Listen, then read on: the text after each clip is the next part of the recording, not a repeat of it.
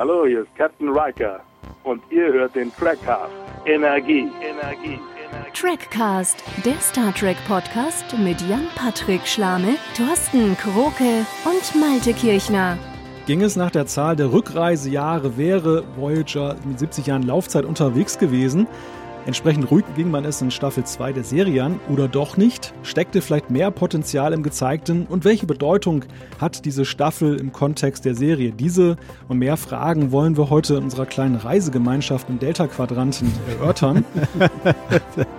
und mit dabei sind natürlich in Trackcast Nummer 68 meine beiden Mitstreiter, Sie sind für den Trackcast das, was der Hüllenbruch für Harry Kim ist. Herzlich willkommen, Jan-Patrick Schlame in Hannover. Hallo allerseits. Und Thorsten Kroke in Köln. Einen wunderschönen guten Abend und ich begrüße an dieser Stelle wie immer unseren sehr herzlichen Moderator Malte Kirchner aus Wilhelmshaven, denn der ist für den Trackcast das, was der Friseur von Captain Janeway ist. Ein vielbeschäftigter Mann. Ein Mann mit vielen Talenten, wenn der Dutt des Todes wiederkommt.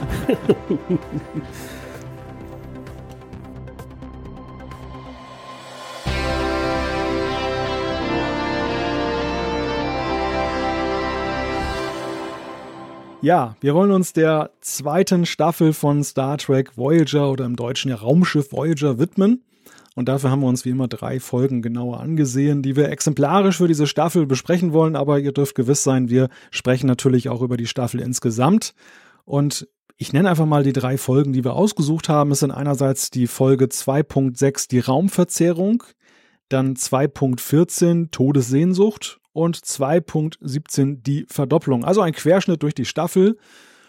Und ja, Reden wir nicht lange um den heißen Brei oder wollen wir erstmal über Gesamteindrücke sprechen? Was meint ihr? Ah, lasst uns das mal lieber für nachher aufheben. okay. Ich würde auch sagen, wir bilden uns dann äh, erst bei den Folgen das Urteil und dann äh, vielleicht nochmal abschließend.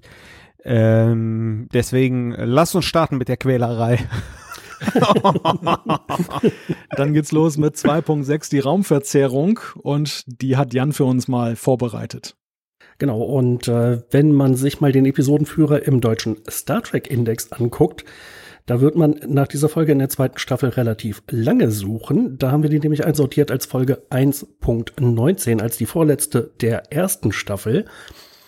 Äh, diese Verwirrung kommt so ein bisschen daher, dass sie tatsächlich auch in der ersten Staffel produziert, aber erst in der zweiten Staffel ausgestrahlt wurde, jedenfalls in den USA. Auf Sat 1, soweit ich mich erinnere, kam die Folge aber dann eben doch in der ersten Staffel und daran orientiert sich der Episodenführer. Wir hatten eben in der Vorbesprechung schon ganz kurz drüber gesprochen, wie das eigentlich alles zusammenpasst. Also nicht wundern, wenn die Folge im Episodenführer an der falschen Stelle zu stehen scheint. Bei Netflix beispielsweise wird sie auch in der zweiten Staffel ausgestrahlt. Ja, vielleicht noch eine kurze Ergänzung. Äh, wir haben ja gerade in der Vorbesprechung da auch noch äh, drüber geschaut. Äh, wenn man sich das auf Memory Alpha beispielsweise anschaut, da sind ja auch die Sternzeiten abgedruckt auf der Memory Alpha Seite und da wirbeln gerade die ersten fünf, sechs, sieben Folgen Sternzeittechnisch völlig durcheinander. Das geht vor und zurück. Das heißt also auch Paramount ist nicht synchron und wir beim Star Trek Index haben so ein bisschen auch die richtige Reihenfolge abgedruckt, wenn man die Sternzeiten nimmt. Also das passiert dann alles Stück für Stück richtig nacheinander. Aber da sieht man nochmal, was für ein Durcheinander da am Ende der ersten Staffel und äh, zu Beginn der zweiten Staffel herrscht. Also ist Voyager da in äh, bester Gesellschaft mit Next Generation und auch mit der Originalserie, wo am Anfang alles durcheinander geschmissen wurde mit den Sternzeiten und Raumzeiten. Yep, korrekt.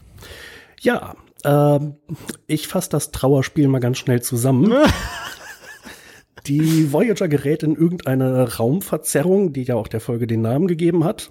Und äh, alle Wege, egal ob zum Maschinenraum oder auf die Brücke, führen irgendwie immer ins Holodeck.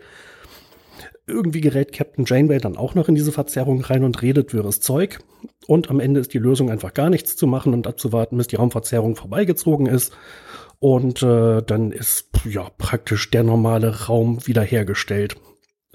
Und ähm, ich habe die Folge ja in der Vorbereitung geguckt. Ich kann mich echt nicht erinnern, warum es 45 Minuten gedauert hat, das zu erzählen, diese Geschichte.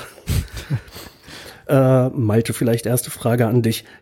Hast du noch eine Erinnerung, was in dieser Folge alles passiert?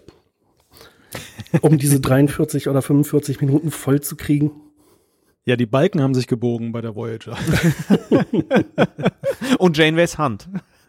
ja, genau. Naja, wir sehen natürlich viel Charakterspiel. Ob uns das jetzt gefällt oder nicht, da müssen wir gleich drüber sprechen. Aber wir sehen natürlich einen äh, zutiefst eifersüchtigen Neelix, der eben Tom Paris da auf dem Kieker hat, weil der seine Cass ausspannen will, vermutet er. Wir sehen auch so ein bisschen Interaktion so zwischen den anderen Charakteren, nach dem Motto, löst mal einen Konflikt. Mich hat so ein bisschen an diese eine DS9-Folge erinnert, wo die in diesem Labyrinth gefangen sind und sich da auch irgendwie zusammenraffen müssen und Ellen oder wie die hieß da, dieses komische Kinderspiel Ja, machen mussten. genau. Also das, das war auch nicht eine der Sternstunden Star Treks. Also in diesem Kontext muss man es vielleicht sehen. Ja, also es ist aber schon irgendwie in der Tradition von TNG, finde ich. Es ist irgendwie so eine, so eine klassische Folge. Ich dachte da, diesen, diesen TNG-Moment hatte ich, als Belana da im Maschinenraum ist und dann geht da diese Tür auf und dann ist da so ein Crewquartier und da kommt gerade einer vorbei, der duschen gehen will. Etwas, was wir sowieso in Star Trek ja fast nie sehen, dass sie sich mal waschen oder Zähne putzen und solche Sachen. Oder aufs Klo gehen. Aber auf jeden, bitte? Oder aufs Klo gehen. Oder aufs Klo gehen gar, genau, das müssen die im 24. Jahrhundert sowieso nicht mehr. Und das ist so, so wirklich so, eine, so ein Klassiker, diese, diese Verquickung von Privatem und, und äh, diesem, diesem Dienstlichen. Und das passiert immer dann, wenn irgendwas schief läuft an Bord. ähm, vielleicht mal eine Frage an Thorsten. Wir haben ja schon oft genug drüber gesprochen, dass auch Next Generation in der ersten Staffel alles andere als äh, mit Sternstunden gesegnet war. Ist das hier bei Voyager auch so ein Fall oder ist das hier jetzt bei Voyager so ein Zeichen davon, so, oh Gott, jetzt ist irgendwie acht Jahre, sind irgendwie acht Jahre vergangen seit Next Generation, denen fällt immer noch nichts Besseres ein. Wie siehst du das? Also ich glaube beides irgendwie. Äh, zum einen ähm, hatten wir auch schon analysiert, dass gerade äh, von TNG und DS9 die ersten Staffeln so ein paar Hänger hatten und ähm, ich finde, äh, hier an dieser Stelle zeigt sich, dass sich die Serie leider auch nach einer Staffel, wenn sie auch ein bisschen knapper ist, immer noch nicht richtig gefunden hat. Das heißt also, man hat zwar die, ähm, das äh, übergeordnete Thema nach Hause zu fliegen, äh, man hat mit den Kaysen und mit den äh, Vidianern, glaube ich, zwei äh, sozusagen gegnerische äh, Rassen eingeführt oder äh, Spezies eingeführt. Aber dann hat man immer noch so äh, dieses TOS oder TNG-Syndrom, man trifft auf irgendwas und äh, irgendwas ist passiert und ich hatte den Eindruck, die wollten, äh, wie Malte schon sagte, so ein bisschen Charakterspiel da machen. Ob das jetzt gut oder schlecht ist, sei mal dahingestellt und wollten diesen Welleneffekt unbedingt mal einbringen, dass da halt die Wand sich verbiegt und Janeways Hand und so weiter. Und es total witzig ist, dass man rausgeht und man ist immer an einer anderen Stelle und die verlaufen sich alle. Und ähm, ja, hier sehen wir auch so eine der Spiegelbilder der zweiten Staffel. Äh, wir haben die Folge ja bewusst ausgewählt. Ähm, es gibt so ein paar mh, Folgen in der zweiten Staffel, wie auch die Raumverzerrung, wo es echt äh, ja irgendwie so gar nicht vorwärts geht äh, mit der Voyager. Ja, wobei du hast ja gerade erwähnt, die Kaysen und die Vidianer. Das, das Problem dieser Folge ist ja gerade, dass die nicht auftauchen. Also, dass, dass es hier so eine klassische Star Trek-Rückbesinnung gibt. Man trifft oder man, man gerät in ein Raumphänomen hinein. Und das haben wir bei TNG ja auch mehrfach erlebt. Aber hier die Dichte, alleine wenn wir uns mal diese drei Folgen angucken, die wir heute besprechen, die stehen symptomatisch dafür. Jedes Mal geraten die in irgendeine komische Situation rein, wo man sagen kann, das ist ja wie ein Sechser im Lotto. Klar, der Delta-Quadrant hat viel Unbekanntes zu bieten, aber dass sie auf ihrer Reiseroute jedes Mal in jedes Plasmafeld reinfliegen oder sonst was, Jeden Nebel. was, irgend, Ja. was genau, Ja. was irgendetwas Böses auslöst und anscheinend passiert es all den anderen, die da unterwegs sind, nicht. Das ist natürlich schon sehr grotesk und das ist so typisch ja, Star Trek, das hat man sich in den 80er Jahren gefallen lassen, aber das ist ein Storytelling, was dann eben dann spätestens in den 90ern problematisch wurde und vor allem, wenn du es überziehst, wenn du das einfach zu häufig eben anwendest und eigentlich nicht das bietest, was sich ja dort gerade anbietet. Nämlich, dass du eben auf fremdartige Spezies triffst, auf neue Planeten. Du, du hast ja ein ganz neues Setting, völlig unerforscht. Und dann findet da irgend so Holodeck und, und äh, wir fliegen in so ein Plasma, so ein Plasmastörung-Ding da statt. Und das ist für mich eigentlich so eine vertane Chance. Aber ich fand das ganz interessant, Malte, was du vorhin angesprochen hattest, die, diese Eifersuchtsgeschichte zwischen Neelix, Cass und Tom Paris. Äh, Ist die Folge dann nicht eigentlich so ein bisschen so eine Anomalie, dass sie einerseits keinen der großen Handlungsbögen um die Kazon oder die Vidianer aufgreift, dass aber andererseits so eine Charakterentwicklung äh, stattfindet, die in dieser Folge nicht abgeschlossen wird? Ist das überhaupt eine Charakterentwicklung? Also ich meine, das ist ja auch noch wirklich schlecht. Also ich muss jetzt mal so ein bisschen ähm, ein äh, bisschen in die Zukunft schauen. Äh, ich habe ja letztens erst die siebte Staffel von Voyager fertig geschaut und Nilix ist, sag ich mal, ab der vierten Staffel wird er richtig gut. Und hier ist er halt einfach, er ist nicht mehr der Nilix aus der ersten Staffel, dieser Halunke. Er ist aber so äh, mit Kess so richtig schlecht, süß, Traumpaar, so kindlich. Äh, und das ist halt einfach ein Problem. Und dann funktioniert die Charakterzeichnung auch nicht. Ja, wobei ich finde schon, dass das hier eine Charakterentwicklung ist. Ob sie einem gefällt, ist eine andere Sache, hatte ich ja vorhin schon gesagt. Also ich glaube, diese ganze Sache mit Cass hat ja nirgendwo hingeführt. Was am Ende ja auch zum Bruch mit Jennifer Lean dann geführt hat, am Ende der dritten Staffel, im Übergang zur vierten. Und ja, das war auch kein Verlust. Also keiner hat dem jetzt irgendwie hinterhergeweint, dieser ganzen Geschichte, weil einfach die Charaktere, ja, weiß ich nicht, sch schlecht gezeichnet waren von Anfang an. Aber was man positiv sagen muss im Sinne der Kontinuität ist ja, man greift greift dir etwas auf, was in der ersten Staffel aufgebracht, aber dann erstmal lange Zeit brach lag. Stimmt. Also diese ganze ja. Geschichte, ähm, Nilix rettet Kesta von dem Okampa-Planeten und irgendwas verbindet die beiden. Wir haben ja damals beim Fürsorge auch darüber gerätselt, was denn zwischen den beiden wohl sein könnte. Und das war ja dann lange gar kein Thema mehr. In der ersten Staffel, die beiden rannten immer wie so ein Zwillingspaar durch die Gegend. Es wirkte eher so wie Freunde als jetzt ein Liebespaar. Und immer nach dem Motto, können wir helfen, können wir helfen, wer möchte noch mal was Schönes kochen oder so. Und jetzt sind wir eigentlich an einem Punkt, wo dieses Gefühlsleben irgendwo kommt. Das Problem daran ist, dass man sich natürlich trotzdem fragt, was war denn das vergangene Jahr? Was spielt das da keine Rolle mehr? Und ja, diese Sache mit Paris, die ist wirklich so ein bisschen aufgedrückt, finde ich. Also Paris ist natürlich so der klassische Verführer und ähm, dass, dass Nilix dann so völlig überzeichnet eifersüchtig ist, dass es manchmal eben auch nicht mehr nachvollziehbar ist, dass das ist dann halt schlecht geschrieben, muss man sagen, jetzt einfach vom Plot her. Also witzigerweise sehe ich sogar ein bisschen anders. Äh, ich fand das eigentlich gar nicht so schlecht, dass diese Geschichte aufkam und dass sie eben auch irgendwie zu einem Ende gebracht wurde. Und zwar zu einem Ende, wo alle Charaktere so ein bisschen gestärkt daraus hervorgehen. Also Paris erklärt ja Nelix dann irgendwann so, ja, natürlich, äh, Cass ist ja total der heiße Feger, aber ich würde sie niemals anrühren, weil ich sie, Nelix, viel zu sehr respektiere. Und äh, Nelix entschuldigt sich ja dann auch irgendwie bei Paris und danach ist das Thema eigentlich auch gegessen. Ähm, das fand ich halt gut, dass der Bogen aufgebaut wird und zu einem Abschluss gebracht wird und auch irgendwo so eher mittig in der Staffel, ohne dass man jetzt bis zum Ende gewartet hat, um das noch irgendwie schnell im Staffelfinale äh, abzufrühstücken. Und insofern fand ich auch schon, dass das mh, durchaus eine Entwicklung für die Charaktere ist, die da stattfindet. Ähm, wo man so ein bisschen was auch über Paris lernt. So, ja, auf den ersten Blick ist er halt irgendwie ein Aufreißer, aber auf den zweiten Blick weiß er halt, auf was sich gehört. Witzig hätte ich ja gefunden, wenn da wirklich was gelaufen wäre, ne? ja. Aber dafür war es zu sehr sauber, Mann, äh, sind da alle. Ja, zu zahm. Es ist einfach zu zahm. Also dieser, dieser Konflikt ist ja auch, bleibt doch so im Ungefähren, diese Eifersüchtelei, dass man eben ja von vornherein weiß, da ist nichts dran. Und das, das nimmt dem so ein bisschen die Spannung in meinen Augen. Aber ich gebe trotzdem Jan recht, dass es schon irgendwo so im, insgesamt gesehen ja sauber entwickelt wurde. Und das war ja auch ein Thema der zweiten Staffel, dass man eben gerade versucht hat, die Charakterentwicklung weiterzumachen. Wir kommen ja später auch noch dazu, diese Staffel insgesamt mal zu bewerten. Aber von allem, was da schiefgelaufen ist, war das noch das, was noch, finde ich, in meinen Augen ganz sauber bearbeitet wurde, zumindest mit einer gewissen Kontinuität bearbeitet wurde. Ob man dann immer mit dem Ausgang so zufrieden war und wie es im Einzelnen gelaufen ist, da kann man drüber streiten, aber das war auf jeden Fall erstmal ein positiver Aspekt, einer ja. von wenigen. Ja, also in den, in den späteren Folgen, da kommen ja auch noch andere übergreifende Handlungsbögen, äh, um den Verrat von einem der früheren Marquis-Mitglieder, äh, Crewman Suda, der da einen Mord begeht, der spielt eine relativ wichtige Rolle zum Abschluss der, Se äh, der Staffel.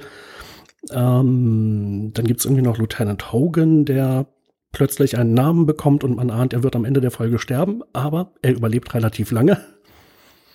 Da waren schon so einige Sachen, die im Lauf dieser Staffel passiert sind, äh, die es, glaube ich, in der ersten Staffel so nicht gab. Und was sich eigentlich eher ein bisschen an das anlehnt, was mir an DS9 so gut gefällt, dass man eben Gastcharaktere hat, die mehr als nur eine Folge dabei sind.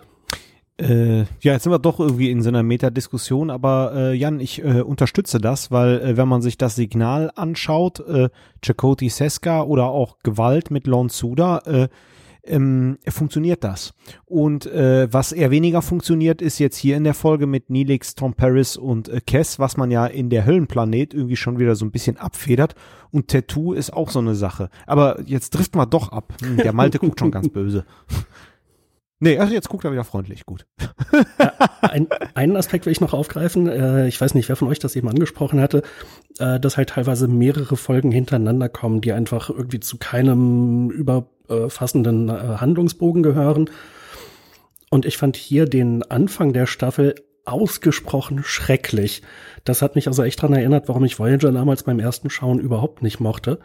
Äh, direkt vor der Raumverzerrung müsste Elogium kommen. Das ist die Folge, wo äh, Cass aus heiterem Himmel irgendwie zeugungsfähig wird und dann will sie, dass Nidix ihren Kind macht und als Nidix sich entschlossen hat, äh, dass er das tun will, will Cass nicht mehr. Und irgendwann stellt sich dann raus, das war sowieso alles ein Fake und vielleicht wird sie später nochmal fruchtbar. äh, was hatten wir noch drumherum? Äh, der Höllenplanet hat mir, glaube ich, auch nicht so gut gefallen. Dann gab es eine Folge Der Zeitstrom wo Harry Kim plötzlich in San Francisco ist und er war niemals an Bord der Voyager und dann stellt sich raus, das ist irgendwie nur ein Trugbild, was ihm irgendwelche Aliens geschaffen haben, weil er dummerweise in, äh, in irgendeinen Unfall geraten ist und das war deren Schuld. Und auch da war irgendwie die Lösung fast so, naja, wir warten mal ab, was passiert und eigentlich muss man aber nur mit dem Shuttle an genau die richtige Stelle fliegen und plötzlich ist alles wieder hergestellt. Also ganz viele alleinstehende Folgen, die ich in sich sehr ideenlos fand ist natürlich auch wieder eine Metadiskussion. Aber der Auftakt zu dieser Staffel, der, ah, das war echt zäh, fand ich. Ja, man kommt um die Metadiskussion ja nicht herum. Und ähm, um den Faden dann gleich mal aufzugreifen, man merkt ganz eindeutig, dass halt in der Schreiberstube, dass in der Produktion da was im Argen lag. Und das war ja auch, wenn man Berichte liest aus der Zeit, beziehungsweise rückblickende Berichte eben aus Interviews und Convention-Berichten und so, dass da wohl einiges im Argen lag. Das war ja wohl die Rückkehr von Michael Pyler zum, zur Produktion, der dann versuchte, dann Voyager so seine Handschrift aufzudrücken, wo dann wiederum andere Autoren waren, die die Entwicklung anders haben wollten. Und ich finde, alles, was du gerade genannt hast, Jan, man findet das eben wieder, diese, diese Zerrissenheit, diese Planlosigkeit, andererseits aber auch diese Unverbindlichkeit, dass diese, diese Reibereien, glaube ich, dazu geführt haben, dass keiner einen roten Faden irgendwo konsensual festlegen wollte und man also dann den Minimalkonsens gefahren ist, man nimmt die Voyager so wie sie ist, macht irgendetwas mit ihr in der Folge, ein bisschen fast zur Zerstörung. Und am Ende ist aber wieder alles so wie es ist, damit der nächste Autor dann mit der Episode so fortfahren kann mit seiner eigenen Handlung, dass man dem nicht irgendwas aufs Auge drückt, nach dem Motto, ein Crewmitglied ist tot oder irgendetwas anderes ist passiert, was weiß ich, eine Warp-Gondel ist abgerissen und dann kann das in der nächsten Folge nicht mehr weiterfliegen. Und das wollte man um jeden Preis vermeiden. Das ist aber im Ergebnis halt auch nicht schön. Ja, also es ist halt äh, eine Staffel der vergebenen Möglichkeiten. Da ist so viel passiert, wo man äh, mit hätte arbeiten können. Äh, es hätte Gelegenheiten gegeben, neue Leute an Bord zu holen. Es hätte Gelegenheiten gegeben, Leute loszuwerden oder vielleicht auch nur für einen bestimmten Zeitraum. Aber immer am Ende der Folge wurde quasi Reset gedrückt und äh, egal wie schlimm das äh, Schiff in Mitleidenschaft gezogen war, in der nächsten ist sie wieder wie frisch aus dem Raumdock. Wird wohl in der zweiten Hälfte der zweiten Staffel besser, ist mein Eindruck. Also da äh, äh, geht's mal ein paar Folgen äh, über weg und äh, es wird versucht, da einen Faden zu machen. Auch die Qualität der Folgen ist besser, meiner Meinung nach. Also man steuert nicht in irgendeinen Nebel rein oder dieser Zufall, den wir gerade rausgearbeitet haben, findet statt, sondern ähm, ja, es ist ein bisschen netter in die Story eingebaut oder es hat dann doch wieder mit äh, Casen oder mit äh, Vidianern zu tun. Ein, ein Gedanke war noch, beim Anschauen ist mir aufgefallen, so, Mensch, 26 Folgen, das ist ja eine ganze Menge für so eine Staffel. Ähm, praktisch alle modernen Serien, die ich so gucke, die haben vielleicht um die 10, 11, 12, 13 Folgen. Ich glaube 15, das wäre schon echt viel. Ähm, wäre das vielleicht damals eine Möglichkeit gewesen, dass man sagt, wir reduzieren einfach die Staffel auf die Hälfte, auf sagen wir 13 Folgen und versucht für diese weniger Folgen sich vielleicht auch die Zeit zu nehmen, um bessere Drehbücher auszuarbeiten und mehr Entwicklung. Ja gut, aber das war ja der, der, äh, der Klassiker damals, ne? So, sorry, Malte. Ja, und das war nicht nur der Klassiker, das hat ja einen bestimmten Grund. Und das ist einfach der, dass Voyager wurde für UPN geschrieben. UPN war damals ein neuer TV-Sender in den USA, ein neues Network, das von Paramount ins Leben gerufen wurde. Und Voyager war eine der Highlight-Serien zur Primetime. Und es ging vor allem darum, dass es UPN gut geht. Und das bedingte, dass es nicht der Serie unbedingt gut gehen musste. Will heißen, Quotenerfolge. Es mussten sich, sollten sich schnelle Quotenerfolge einstellen und es sollte eigentlich auch nicht zu kompliziert sein, in die Serie einzusteigen, damit man jede Folge wieder tolle Quotenerfolge feiern kann. Und deshalb hat man sich gegen einen roten Faden entschieden. Deshalb brauchte man aber eben auch Quantität. Deshalb brauchte man 26 Folgen, um ein halbes Jahr damit zu stopfen, anstelle eben dann 10 oder 11 oder 13 zu haben. Und dann muss man irgendwie mit Reruns und was weiß ich den Rest des Jahres sehen, wie man dann sein, seine Timeslots voll kriegt. Und das ist, finde ich, ein, ein Problem, das, dessen wir uns hier in in Deutschland und Europa gar nicht so gewahr sind, was aber eben, glaube ich, auch die Ursache vieler Probleme ist, die mit dieser Serie verknüpft sind.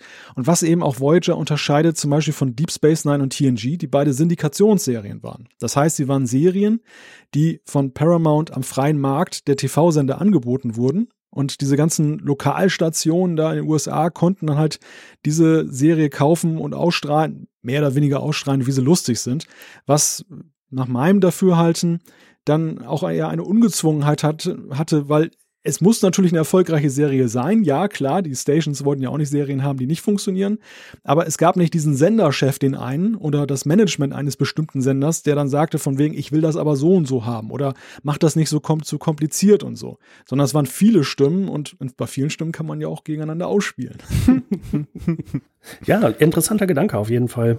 Also Soweit hatte ich es tatsächlich äh, gar nicht auf dem Schirm eigentlich, sondern ich war eigentlich davon ausgegangen, TNG hatte 26 Folgen pro Staffel, DS9 hatte das äh, bis dahin, wo, wo wir jetzt gerade bei Voyager sind.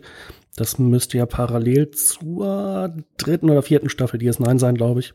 Vierte. Vierte. Das, das war das gleiche Jahr wie die vierte, was natürlich auch noch erschwerend hinzukam. Ne? Die vierte Staffel von Deep Space Nine, wir erinnern uns, da hob ja DS9 so richtig ab. Da war das so richtig auf den Höhepunktkurs gegangen. Und dann stellt man da diese zweite Staffel dagegen, parallel. Das ist natürlich schon auch schon ein Vergleich.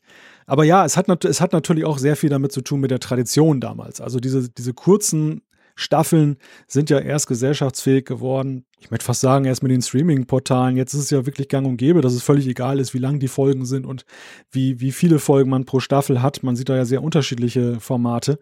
Und damals war wirklich alles noch sehr stark programmiert. 42 Minuten, damit die Werbeblocks passen und 26, damit man ein halbes Jahr damit überdauern kann und äh, dann den Rest dann halt dann die Wiederholung nochmal macht, dass man dann die gleiche Staffel nochmal zeigt anschließend. Ja. So, ich habe keine weiteren Notizen zu dieser Folge zur Raumverzerrung. Habt ihr noch was Dringendes oder Wichtiges, was wir dazu erwähnen sollten? Ja, vielleicht noch ein Seitenaspekt. Äh, mir ist die Logik der handelnden Hauptcharaktere nicht so ganz schlüssig, aber das muss gemacht werden, um die alle ins Holodeck zu scheuchen. Also beispielsweise äh, erst verlässt Harry Kim die Brücke und dann Tuvok und das ergibt wenig Sinn. Und ähm, ich glaube, äh, ein cleverer Tuvok, ein cleverer Harry Kim würde so nicht handeln, äh, wenn halt diese Folge es nicht so vorgesehen hätte. Also auch hier so ein bisschen neben dem Zufallsprinzip noch so ein paar äh, komische Logiken. Also ich bin von Tuvok beispielsweise gewohnt, dass er anders äh, reagiert. Was ganz interessant ist, ist noch am Ende, ähm, dieser Dialog äh, mit Chakotay, ähm, dass sie sich mal so aussprechen, äh, fand ich okay, äh, hätte ich aber auch schon eher erwartet.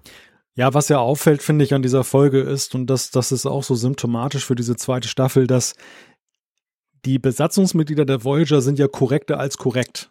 Ne. Also das, ja. das ist in Anbetracht der Tatsache, dass wir hier zwei Crews haben, die da bunt durcheinander gemischt wurden aus einer Notsituation heraus.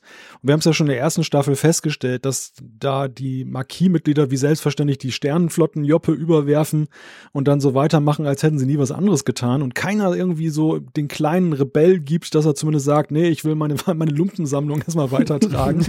das, das alleine äußerlich finde ich das schon ist ein schwieriges Signal, weil die so, plötzlich sofort konform sind. Und das, das sehen wir eigentlich so als roten Faden auch, dass es immer eine sehr korrekte Stimmung und Vorgehensweise gibt, sehr korrekte Geflogenheiten untereinander, dass also jede Form von Aufstand schon fast gekünstelt wirkt und nicht irgendwie im Alltag eingeflochten ist. Und das ist eigentlich auch schade, weil gerade diese Folge, also egal wie lächerlich wir jetzt das Setting befinden, die Situation, wir kommen in so eine Raumverzerrung rein, aber hier wäre doch gerade der Unterschied gewesen zu TNG darin, dass die eben nicht eine Familie sind, die jetzt gemeinsam Lösungen finden, sondern dass dann gleich so Meuterbewegungen kommen, die wir so ganz zart angedeutet mit Belana ja haben, aber nicht so wirklich ausgeprägt, dass dann halt ähm, gesagt wird, die Marquis-Mitglieder, wir machen jetzt unser eigenes Ding, die Sternflotte, die kann die Situation nicht lösen.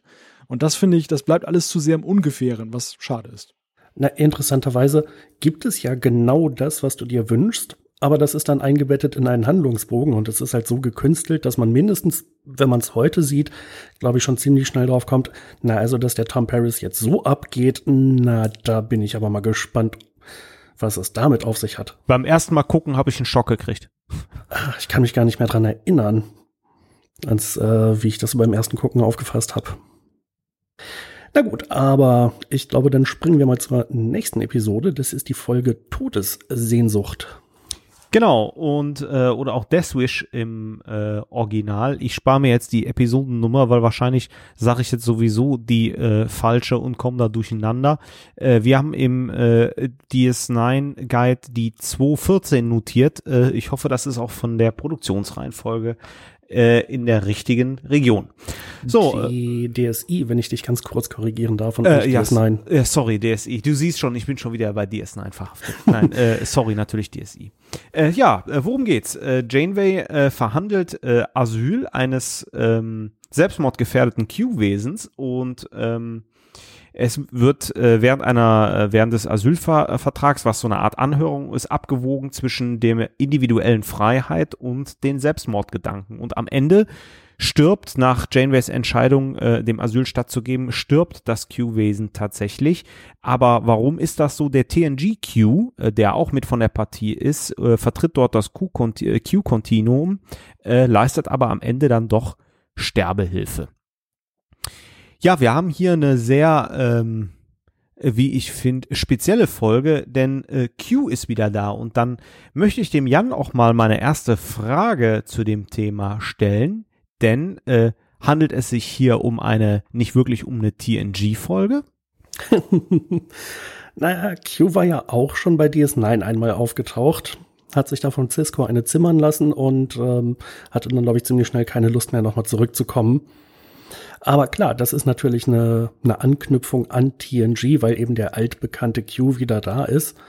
Und äh, ich fand aber die Chemie zwischen dem alten Q und äh, Janeway hat auch durchaus besser funktioniert als äh, mit Cisco auf DS9.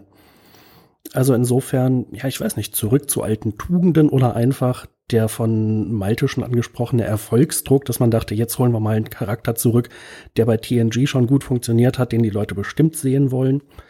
Ja, kann beides sein. Oder liegt es vielleicht sogar an der Handlung, äh, weil die das hier in eine vernünftige Story eingebettet ist, Malte? Meinst du, dass die Q, Qs jetzt auftauchen? Ja, dass das hier auf einmal funktioniert, nicht wie bei DS9, wie Jan gesagt hat.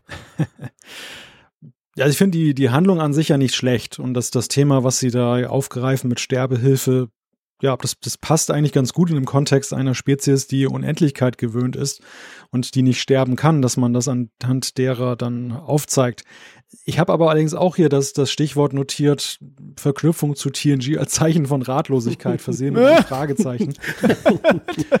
und mir, mir scheint halt, Voyager war natürlich von vornherein so ein bisschen behaftet mit, mit der Erwartung von den Zuschauern. Man muss sich ja vergegenwärtigen, TNG war damals gerade ausgelaufen, als die Serie begann.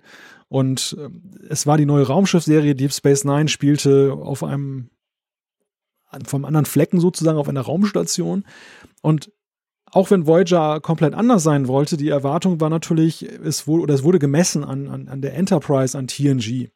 Und ich habe so das Gefühl, dass am Anfang man sehr damit zu kämpfen hatte und, und sich nicht so richtig traute zu emanzipieren. Und sind wir wieder bei dem Punkt, den ich gerade sagte, mit diese überkorrekte Crew. Das, mir, mir schien das auch so, als wenn man wirklich noch korrekter als die von TNG sein wollte. Und eigentlich ist es genau die falsche Richtung, weil man gerade den Wagemut haben sollte, es komplett anders zu machen. Übrigens ist es ein Problem, was nicht nur Voyager begleitet hat, sondern auch ja Enterprise, die fünfte Serie, die auch sehr damit zu kämpfen hatte, mit noch viel mehr fast die, als Voyager, weil da auch dann der Name Enterprise im Spiel war. Mhm. Und erst mit Discovery hat man ja dann das mal hingekriegt, dass man wirklich das ganz anders aufzäumt, dass es eben nicht eine brave Sternenflotten-Crew ist, sondern eine ganz andere Geschichte.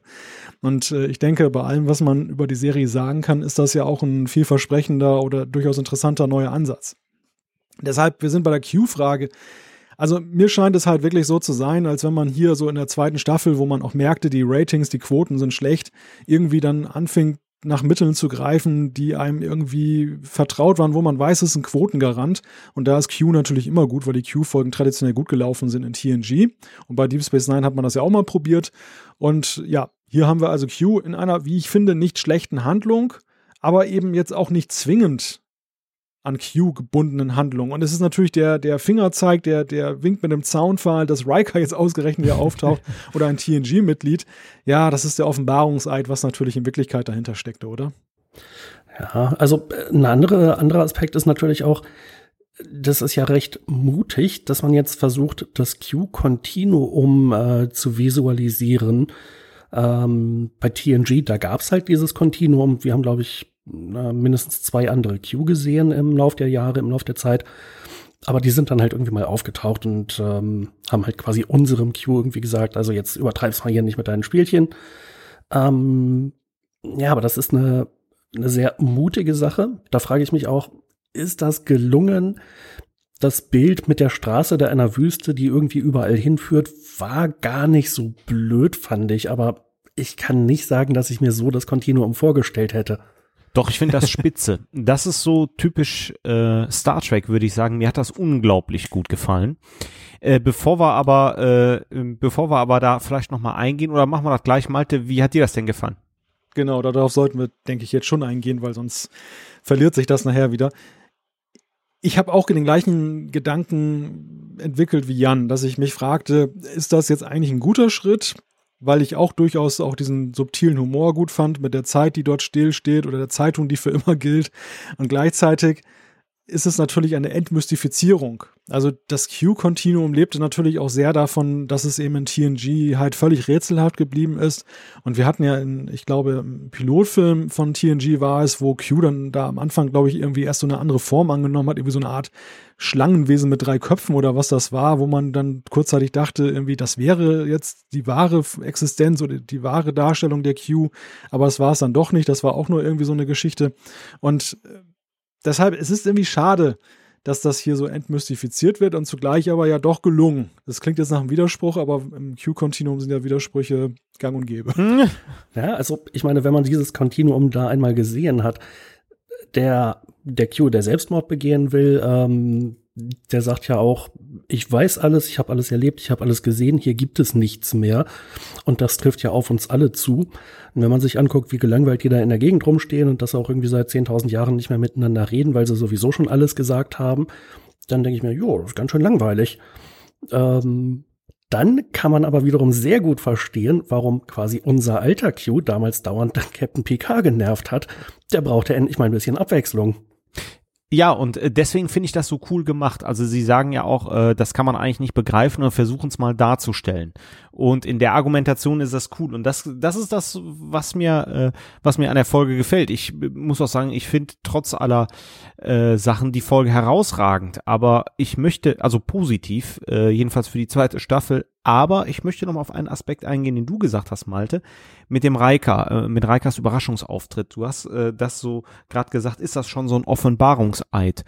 Und äh, da möchte ich noch mal so ein bisschen äh, das Ganze festnageln. Ich glaube, die Folge hätte auch funktioniert, wäre Reika nicht dabei gewesen. Aber ich glaube, dieser Auftritt von Reika ist äh, so eine Sache. Es ist schön, ihn zu sehen, aber es schadet Voyager im Grunde genommen mehr, als dass es nutzt. Oder wie seht ihr das? Denn Reikas Auftritt bei DS9 hat irgendwie schon wieder in, der, in die Handlung reingepasst. Ja, ich meine, man hat es ja so unverfänglich gestaltet, dass es jetzt keine Probleme gibt mit der Frage, die Voyager ist im Delta-Quadranten und keiner weiß, wo sie steckt, weil man sagt, mit dem Schnipp zurück ist auch alles wieder gelöscht.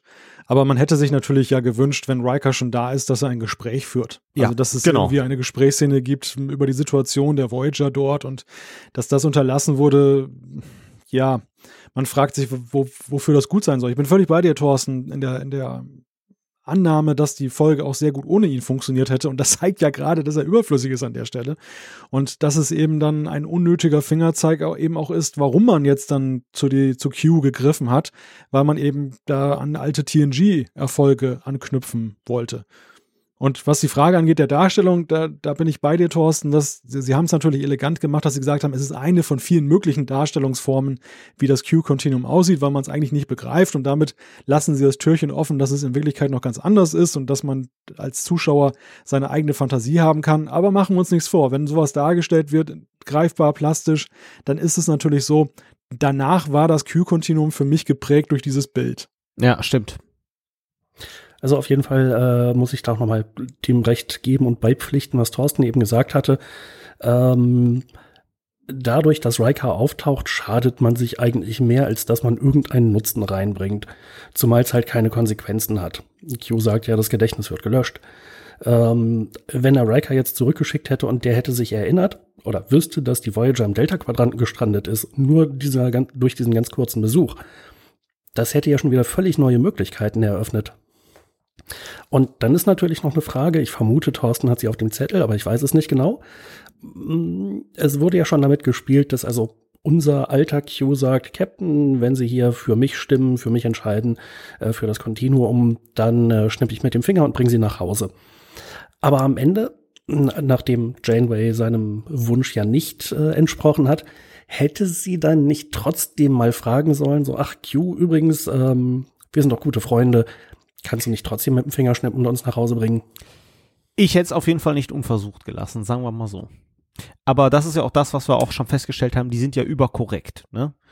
Also die gehen ja auch dann nicht so einen Kuhhandel ein und ich musste ja schon so ein bisschen schmunzeln. Äh, Qs Angebot hat man dann nochmal für den äh, Zuschauer plastisch dargestellt. Der geht dann zu Janeway ins Bett und äh, will dann mit ihr in die Kiste. Das ist ja wirklich mit dem Teufel ins Bett gehen. Also da nochmal für den ganz Dummen zu Hause, wenn Janeway, wenn Janeway jetzt nicht ganz schnell das Negligé zumacht, sondern ganz schnell das Negligé aufmacht, ja, dann ist, dann geht sie auch auf Qs Handel ein. Also Aber Moment, Q, da muss ich dir ja gerade mal ins Wort fallen, aber Q war auch schon mit Picard im Bett. Touché, ja. ähm, aber äh, ich hätte es am Ende als JW gefragt, hör mal, ähm, kannst du es nicht trotzdem nach Hause bringen? Äh, wir sind ja echt in der Scheiße. Und äh, ich meine, er hat ja auch äh, Q2 geholfen oder Quinn geholfen, ähm, weil er war dann doch wieder so ein bisschen rebellischer unterwegs, ne? Was ja einen nachgelagerten Handlungsgang ähm, äh, starten lässt, den wir ja später nochmal sehen. Äh, ja, also ich hatte es nicht so direkt auf dem Zettel, deswegen danke, äh, Jan, dass du das Ganze erwähnt hast. Ähm, ich habe allerdings noch ein anderes Thema, äh, diese gesellschaftskritische, philosophische Diskussion ist ja mal auch was komplett anderes. Ist es das, was die Folge gut macht? Weil ähm, mir gefällt das Ganze, dass man halt die Themen nochmal philosophisch diskutiert. Äh, Individuum, Sterbewunsch, ewig eingesperrt. Also wie geht man damit um? Ja, also äh, es waren wirklich interessante Gedanken. Ähm, und ich finde, dass in dieser Anhörung zum Thema Asylgewähren ja oder nein und was hat das für Konsequenzen, äh, dass beide Seiten schon interessante Ideen vorgebracht haben und nachvollziehbare Ideen. Dass man sich also einerseits fragen kann, wenn jemand Selbstmord begehen will, müssen wir ihn dann nicht zum Schutz vor sich selbst einsperren. Aber andererseits wenn ich als Individuum, als Mensch keine Lust mehr habe zu leben, aus welchen Gründen auch immer, mm, wer sind denn die, dass sie mir vorschreiben, äh, dass ich eingesperrt zu sein habe? Hm. Also ja, ich fand das durchaus interessante Gedanken, ohne dass es jetzt äh, zwangsläufig in Richtung Sterbehilfe geht, äh, was ja auch ein, ja, ein Thema ist einfach. Ähm, aber ja, war sehr interessant. Es war definitiv philosophisch angehaucht. Und ähm, interessant fand ich eben auch, dass der, der zweite Q dann am Ende eben, als er sterblich wird, eben nicht sagt, oder nicht dieses Angebot annimmt, so, ach Mensch, äh, jetzt habe ich ja ein sterbliches Leben, vielleicht gucke ich mal, wie sich so als Sterblicher lebt, sondern dass er dann auch sofort ratzfatz äh, sich da die Spritze setzt oder ich weiß nicht mehr genau. Also jedenfalls stirbt er halt dann sehr schnell. Ja, am Ende ist es ja auch das, was die Episode trägt, muss man ja sagen. Also um nochmal den Aspekt vorher aufzugreifen, wenn und aber dieser Folge, dass Janeway nicht versucht, da einen Deal mit Q einzugehen und so leichtfertig sein Angebot ausschlägt, obwohl es ja eigentlich einen richtigen Gewissenskonflikt bei ihr auslösen dürfte.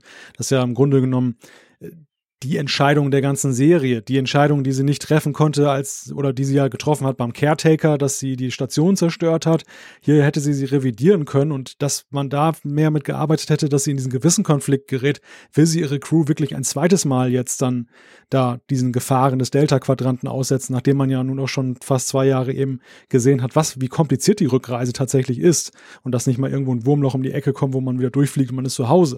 Also dass, dass, dass man leichtfertig gewesen, genau, genauso wenn und aber in meinen Augen, dass das Q-Kontinuum überhaupt die Autorität Janeways akzeptiert. Also, dass dieser Asylantrag da, dass, dass man sich jetzt da den Menschen, denen man sonst ja nun ihre Einfachheit vorwirft, dann da unterwirft und sagt, ähm, ein, eine Entscheidung, die das ganze Kontinuum ja nun beeinflusst, und wir werden das ja später in dieser Serie auch nochmal sehen, welche Konsequenzen das hat, das überlässt man jetzt einem einzelnen Menschen, das ist auch schwer eigentlich zu akzeptieren, dass man das so leicht gemacht hat. Und das, das sind halt die Dinge, da muss man einfach gewiss nicht drüber hinwegsehen, um diese Folge genießen zu können.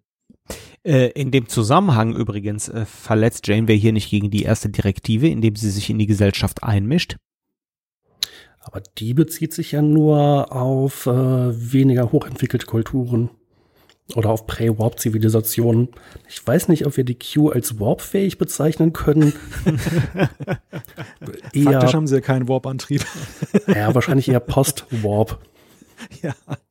Ja, ist natürlich ein typischer Grenzfall und das, das stimmt. Das ist auch eine interessante Fragestellung, äh, inwieweit das überhaupt entscheidbar ist jetzt für die Sternenflotte oder ob es dann nicht auch mit den Grundidealen zuwiderläuft, weil wir ja eben sehen, dass es ja auch diese Zivilisation, diese weit entwickelte Spezies nachhaltig beeinflusst im weiteren Verlaufe. Und ähm, ja, da, da, jeden, jeden Orang-Utan, da macht man mehr Aufstand als jetzt bei in, einer Spezies, die mal eben das ganze Universum wegschnippen kann. Also es sind ja auch schon durchaus Verwerfungen, die man da in Kauf nimmt, die da entstehen könnten. Wenn, wenn die jetzt dann, ich möchte ja fast sagen, es ist ja schon fast so eine Art bürgerkriegsähnlicher Zustand, auch wenn es ein Individu Individuum ist gegen den Rest des Kontinuums. Aber ähm, man hat ihn da weggesperrt für hunderte Jahre und wollte ihn dann daran hindern, dass er irgendwie was macht. Wobei ich auch wiederum nicht verstehe, dass man sich gegenseitig die Kräfte rauben kann und dann gibt man sie sich wieder, dass man ihn da in den Kometen einsperren musste. Auch das ist wieder so eine Logikgeschichte. Ja, man darf nicht zu so sehr drüber nachdenken. Dann, dann habe ich noch zwei äh, Logiklöcher. Vielleicht könnt ihr mir weiterhelfen. Das eine ist vielleicht gar kein Logikloch, aber ähm, ich erwähne es jetzt mal. Ähm, zum einen, ähm, er sagt ja, äh, er war 300 Jahre eingesperrt. Und deshalb kann Riker sich ja nicht äh, an Quinn erinnern, aber Rikers Vorfahren und so weiter. Ne? Das heißt also, er war dreieinhalb Jahre aus dem Verkehr gezogen. Sagt aber, er hat mitbekommen, dass Q seine Kräfte verloren hat. Äh, das war allerdings zu einem Zeitpunkt von TNG und nicht 300 Jahre in der Vergangenheit, als Q mal kurzzeitig ausgestoßen war. Passt irgendwie nicht so ganz zusammen. Logikfehler in Star Trek. Thorsten, was hast du da entdeckt? Ja, dann habe ich noch einen anderen, der vielleicht kein Logikfehler ist. Mich wundert die ganze Zeit, warum es verdammt noch mal so dunkel auf der Voyager ist. Wenn äh, es zu, der, zu dieser Verhandlung kommt, hat entweder Netflix bei mir ein total schlechtes Bild geliefert oder es ist tatsächlich zappenduster. Also ich habe jetzt auch nicht gerade den Pastellteppich erwartet, wenn Picard von der Kanzel äh, irgendwie philosophische Diskussionen anregt, aber es ist da schon immens dunkel, oder findet ihr nicht? Ich kann nicht sagen, dass mir das aufgefallen wäre. Ja gut, ich habe die Folge heute nochmal geguckt, ne? deswegen da ist mir das dann aufgefallen. Ja, aber es ist, ist auch nicht so lange her, dass ich die jetzt gesehen habe. Ist mir wirklich nicht irgendwie aufgefallen, aber wahrscheinlich das nächste Mal, wenn ich es in zehn Jahren gucke oder so. also das ist doch ein Highlight, die Folge. Die kann man doch schon mal öfters gucken. Ja, man weiß ja jetzt, was passiert ist. Äh? Darf ich noch einen Trivia-Aspekt einbringen? Immer her damit. Es gab ja ursprünglich eine andere Besetzung, die den Autoren im Sinn war, statt Riker zu nehmen. Wir hatten ja von das Thema mit Riker. Und es sollte ein anderer TNG-Charakter auftreten. Wisst ihr auch wer? Äh, Bestimmt Jordi. Uh, äh, ich weiß es nicht. Hm, keine Ahnung. 100 Punkte für Thorsten. Es war, es war wirklich Jordi LaForge und man hat darauf verzichtet, weil der Darsteller LeVar Burton zu der Zeit gerade bei anderen Dreharbeiten oder beziehungsweise in einer anderen Produktion war. Das war das kleinere Problem. Er hätte sich da die Zeit nehmen können, aber er hatte in dieser Rolle, die er spielte, gerade eine Glatze. ich habe einfach nur geraten. hatte man kein passendes Toupet zur Hand, also hat man kurzerhand gesagt, wir nehmen Riker. Der Riker ist auch wirklich Biff der Ersatzmann. Ja, ja, und, und bei Riker hatte man dann wiederum ein anderes Problem, dass wenn man jetzt dann das zeitlich mal einordnet, das spielt ja so in etwa zur Zeit von Generations, also in der, in der Post-TNG-Serienära, wenn man jetzt zugrunde legt, dass äh, es jetzt dann die gleiche Zeit ist, die Sternzeiten sprechen aber dafür, und er trägt wieder seine alte Uniform, obwohl er in Generations ja nun die andere Uniform anhatte. Katastrophe. Ah, das war aber vielleicht von Q eingefädelt, damit das auf der Voyager äh, stimmig aussieht. Er hat auch noch Ja. den alten Kommunikator an. Stimmt, auch das. Ja, und jetzt wird's ganz verrückt in der dritten Staffel von DS9, was ja dann zur, jetzt muss ich mal überlegen, äh, zur ersten Staffel von Voyager passt, hat er die TNG-Uniform an, aber schon den neuen Kommunikator, den Voyager-Kommunikator. Wobei es ja gar nicht Riker ist, jetzt bin ich ja völlig durcheinander hier. Verdammt nochmal, ihr macht mich ja wirklich scheckig. Na, Riker schon, aber halt nicht, äh, nicht äh, Will. Ja. Ähm, aber äh, ich habe gerade wirklich tatsächlich nur äh, geraten, weil das wäre die einzige logische Wahl gewesen. Patrick Stewart, ja, nee, der geht nicht für so einen Auftritt. Worf zu kompliziert, den müssen sie schminken. Diana und äh, Crusher sind unwichtig. Pulaski hätte ich geil gefunden, wenn die da, wenn sie die dahin gebeamt hätten. Kann direkt bleiben im Delta-Quadranten. Also witzigerweise, wenn ich hätte raten müssen, wenn ich hätte raten müssen, dann hätte ich, glaube ich, äh, Diana Troy geraten. Ähm, vielleicht, weil sie ja dann später tatsächlich auftaucht. Ja gut, er war vielleicht ungeplant. Ne? Okay, Diana, das, das wäre noch cool gewesen. Data wäre auch irgendwie cool gewesen. Ja. Wobei Pulaski versus der Doktor, da hätte ich auch Spaß gehabt. Ob wir noch mal einen Trackcast hinkriegen, wo wir nicht über Pulaski oder über Wesley. äh, Mrs. O'Brien wettern. Ach so, oder der Wesley. Keiko. Miles. Aber nun war die Wahl ja mit Riker noch recht prominent besetzt. Das Ja. muss man ja fairerweise sagen. Mit Diana Troy, das war ja später eher so, welcher TNG TNG-Darsteller ist jetzt nicht durch Erfolg in die Lage versetzt worden, bei hochpreisigeren Produktionen dabei zu sein und stand noch für Voyager zur Verfügung. Und äh, das, ähm, ja, war eigentlich ganz schön, dass wir sie hier nicht gesehen haben.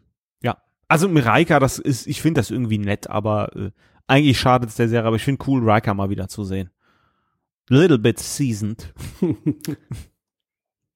Ja, aber es, es bleibt unterm Strich doch eher so eine Solala-Folge, oder? Also sie, man kann sie sich gut ansehen, sie ist, äh, sie unterhält, sie, sie, sie ist halt nett anzusehen, aber so, so eine Sternstunde ist es jetzt, je mehr ich darüber Oh. mit euch spreche und nachdenke, auch nicht gewesen, oder? Oh, ich fand sie gut, die Folge.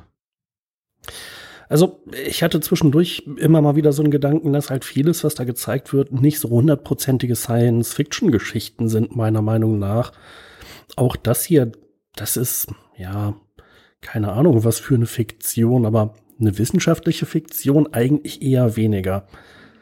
Ähm, also zum Beispiel, ah, es gibt so viele Sachen, die man irgendwie aufgreifen könnte, die aber, wenn sie auftauchen, dann irgendwie immer nur am Rande irgendwie eine Rolle spielen. Also was ist ein schwarzes Loch oder eine Supernova oder ein Pulsar? Was ist eigentlich ein Lichtjahr? Oder was hat das zu bedeuten, wenn sie fünf Parsecs gereist sind? Ähm, das wird irgendwie immer vorausgesetzt, dass man das sowieso weiß und am Ende äh, gibt sowieso immer irgendwie eine Warp-Fehlfunktion und die Supernova wird gefährlich. Hm. Und da fand ich halt auch wieder diese Q-Continuum-Geschichte, ja, ja, kann man machen, aber es hätte nicht zwingend, es war keine zwingende Folge für Star Trek eigentlich.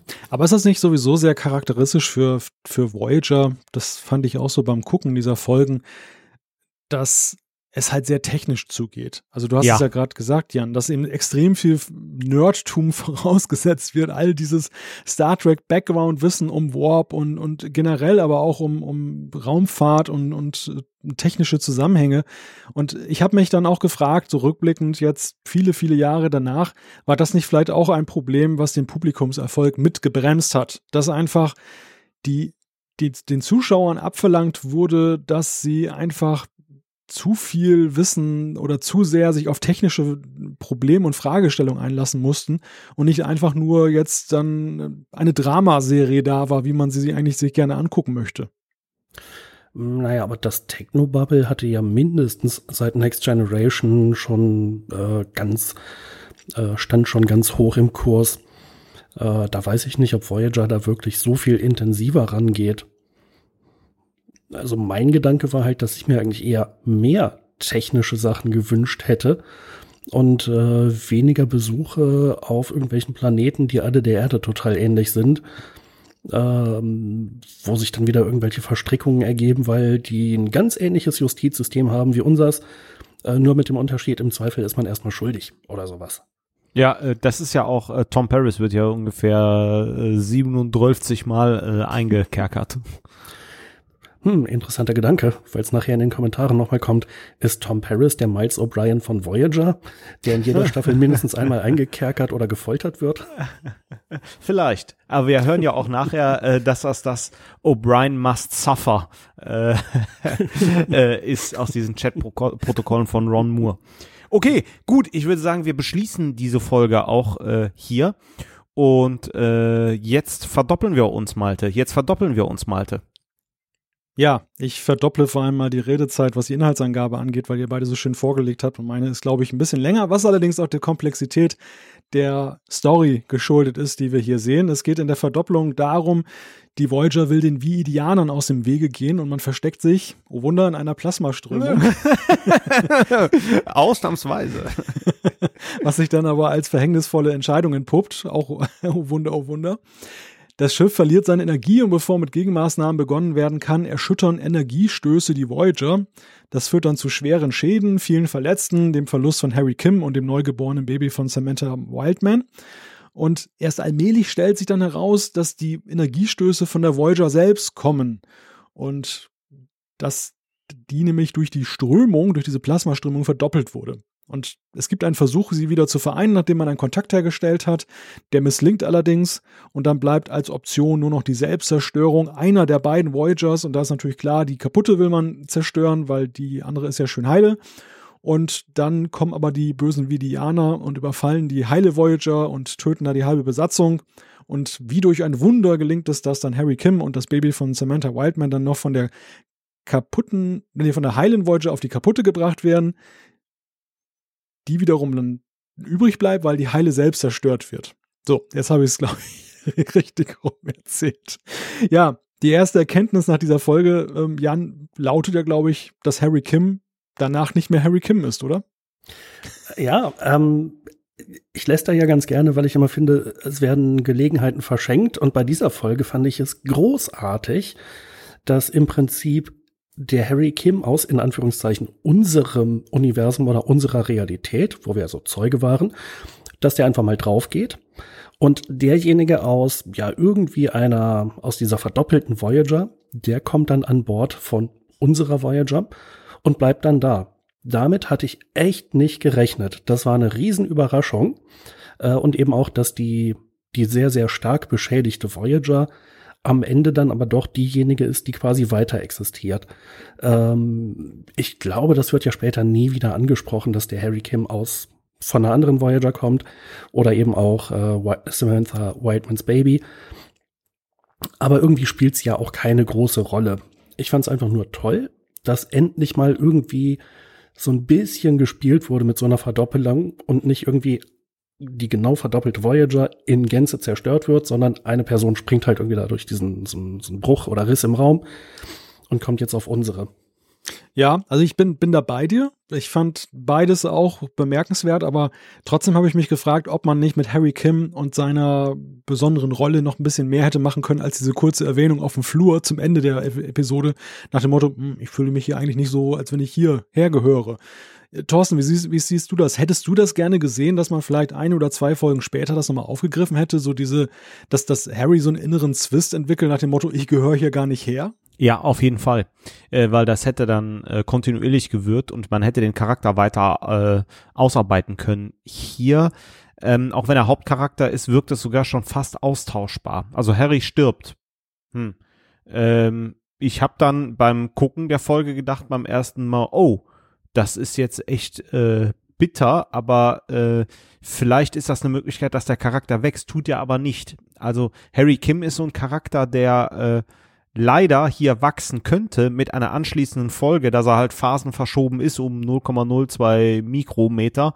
Ähm, äh, und macht man nicht, man lässt die Gelegenheit verstreichen. Unglaublich schade für den Charakter und seine Entwicklung.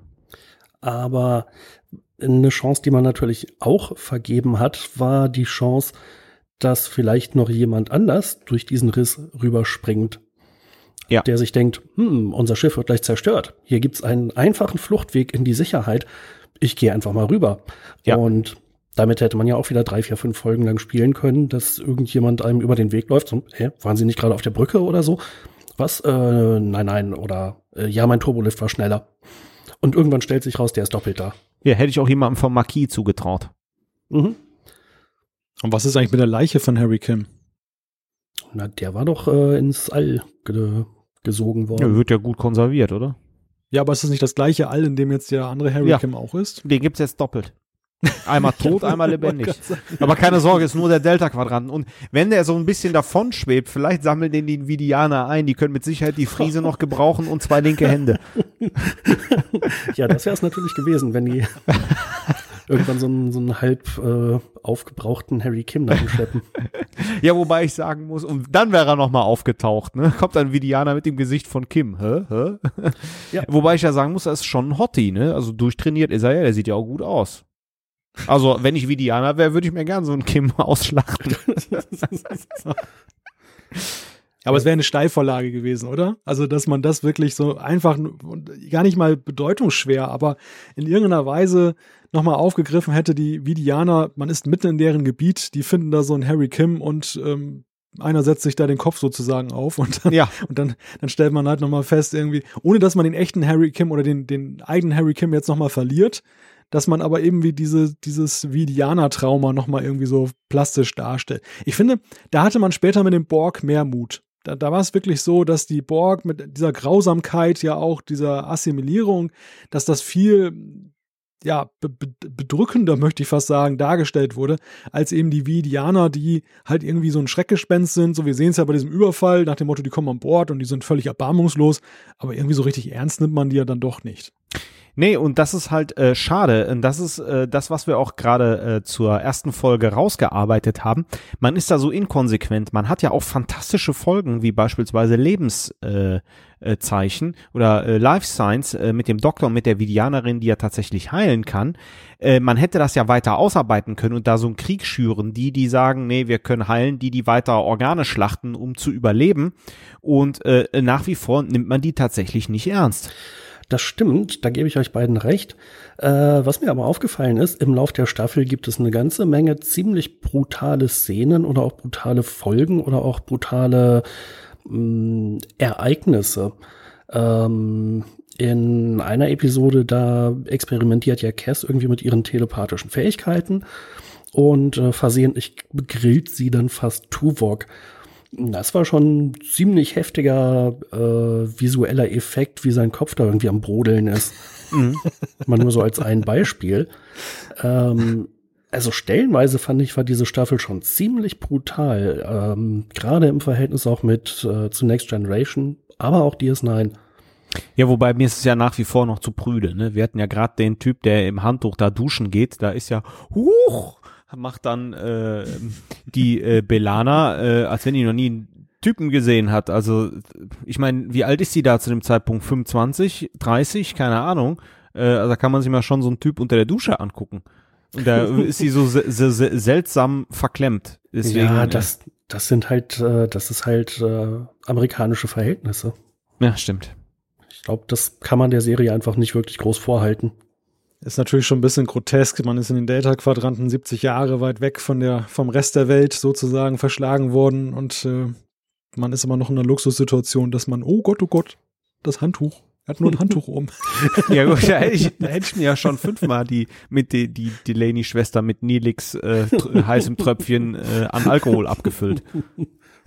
Ja, aber genau das finde ich kommt ja auch zu kurz, dass eben diese besondere Situation, diese Notsituation, die vielleicht auch so die klassischen Regeln des Zusammenlebens vielleicht ein wenig außer Kraft setzen, dass das damit gespielt wird. Also es ist zu wenig Verzweiflung spürbar über Ja. diese Situation. Es ist eigentlich zu sehr diese klassische Sternenflotten-Zuversicht, das kriegen wir schon hin. Also wir müssen nicht 70 Jahre fliegen. Wir finden eine Abkürzung. Wir, wir kommen schon früher an.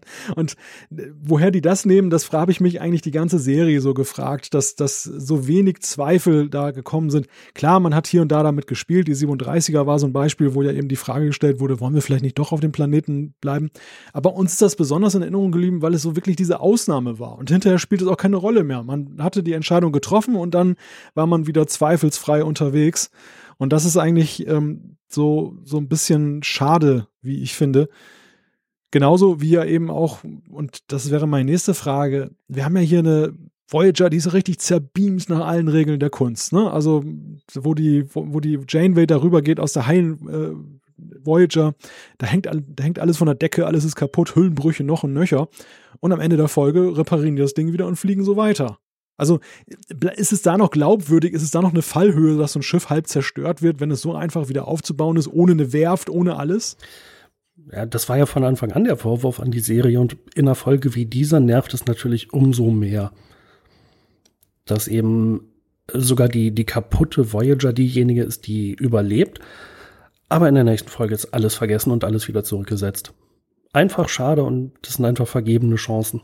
Ja, auch damit hätte man ja zwei, drei, vier, fünf Folgen spielen können. Wir müssen das Schiff reparieren, unsere Vorräte sind weg, wir brauchen Antimaterie. Dann hätten sich ja zwei in die Wolle gekriegt. Äh, Kim wäre auch noch irgendwie so ein bisschen durcheinander gewesen, weil er Phasen verschoben ist, das Baby schreit und keiner weiß wieso.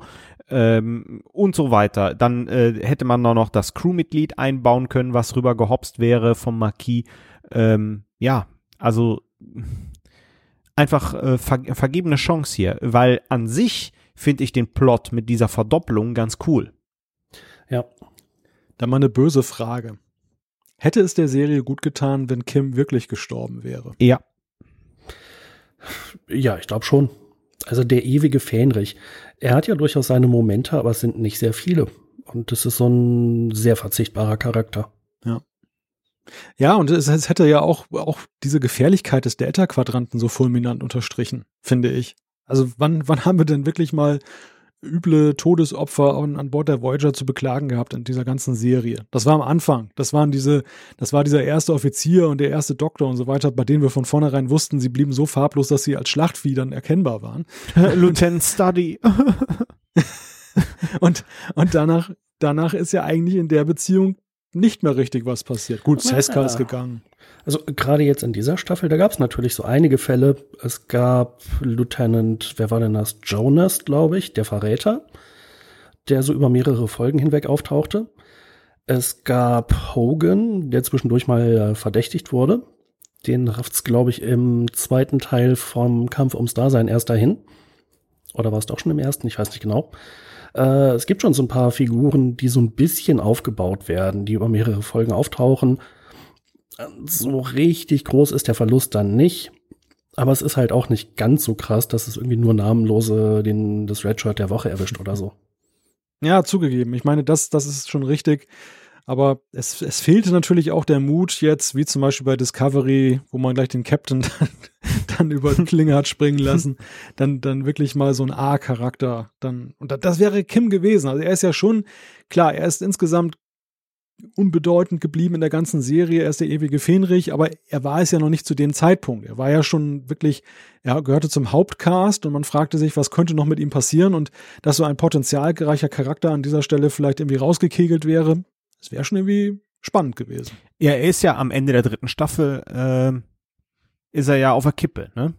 Ähm, er ist da irgendwie bewusstlos und wird da schwer verletzt, aber dann muss Cass die Voyager verlassen, äh, als er dann auf Nine kommt, deswegen. Ja, die konnten nicht die ganzen Hauptcast-Gehälter äh, zahlen.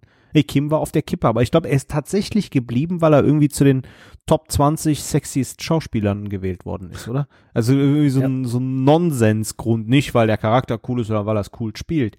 Ich glaube, er könnte es cool spielen, hätte man äh, seinen Charakter halt vernünftig ausgebaut. Ja, äh, ich weiß nicht, ihr hattet ihn, glaube ich, auch mal auf einer Convention oder mehreren gesehen, oder? Den Garrett Wong. Ähm, ich dachte nach, ach du Scheiße, was, oh Gott eine Stunde tot langweilig jetzt. Und dann steht da so ein Typ, der bringt 2000 Leute im Saal so sehr zum Lachen, dass man Bauchschmerzen vor Lachen hat. Der ist ein irrsinnig guter Entertainer. Und ich glaube, dass er als Schauspieler auch viel mehr drauf hat, als man in dieser Rolle sieht. Die Rolle hat einfach halt nicht so viel hergegeben. Und das finde ich unglaublich schade. Tja, tja. Gut, das ist natürlich die Frage, ob die, die Qualitäten als Alleinunterhalter, ich gebe dir recht, seine Janeway-Imitationen sind ja legendär, aber ob die jetzt dann auch gleichzeitig ihn in die Lage versetzt hätten, jetzt eine spannendere Rolle zu bekleiden. Aber in der Tat, es ist natürlich, es fängt damit an, dass halt strukturell einfach in, in der Charakterentwicklung von Kim einiges unterblieben ist. Und ja, wir haben es nie erfahren, was aus ihm hätte werden können. Ja, das ist vielleicht auch so wieder so ein bisschen diese überkorrekte Sternenflotte. Und man hat es ja immer wieder versucht aufzulockern mit den, den Holoromanen oder mit dieser Bar in Frankreich, wo die immer wieder Billard spielen, gerade in der zweiten Staffel, dass das mal so ein bisschen mehr umgangssprachlich ist. Aber selbst da tragen alle ihre Uniformen und selbst da ist es alles noch sehr, sehr, sehr förmlich. Ja, und es ist natürlich ja auch ein völliger Widerspruch. An Bord des Flaggschiffes, da hat man irgendwie so einen neunmal klugen Wesley, der dann gleich zum Fähnrich gemacht wird als Jugendlicher und dann irgendwie alle dann irgendwie von rechts überholt dann, was, was dann die, die äh, ja, Leistungskurve angeht. Und auf der anderen Seite, hier hat man einen Fähnrich äh, in einer Situation, wo man ja nicht aus dem Vollen schöpfen kann, was jetzt eben Leistungsträger angeht. Und der macht so gar keine Karriere in den ganzen Jahren. Also, dass, dass da nicht so irgendwo dieser Pragmatismus auch um sich greift, das, das ist so, bleibt so ein bisschen rätselhaft. Weil er ist ja, unabhängig davon, dass sein Charakter insgesamt blass geblieben ist, er ist ja keiner, der unfähig ist oder so, sondern er ist ja schon an, an zentraler Stelle wird er eingesetzt. Er ist bei allen Problemlösungen immer irgendwie involviert, dass er niemals dafür irgendwie dann befördert wird und, und ähm, eine strategisch wichtige Rolle einnimmt. Das ist ja so schon so ein bisschen merkwürdig. Er wird ja sogar von Paris überholt, der eigentlich als der Gefangene und nur als Berater da ist. Und Paris erarbeitet sich da einen Status, der weit über Kim liegt. Mhm, ja. Als Pilot. Ja, aber Zulu, äh, da kommt der gute alte Zulu wieder durch. Nachdem der Pilot hat schleifen lassen auf TNG. Ja, und da sind wir auch ganz schnell wieder an dem Punkt, dass ja da so eine Diskrepanz ist. Die, die Marquis-Crew ist teilweise über die bestehenden Leute hinweg befördert worden. Tuvok ist nur Lieutenant, ähm, dann Harry ist nur Fenrich und dann haben wir halt einen Lieutenant Commander mit, mit Torres, dann man hat einen Commander mit mm -mm. Torres ist Lieutenant Junior Grade.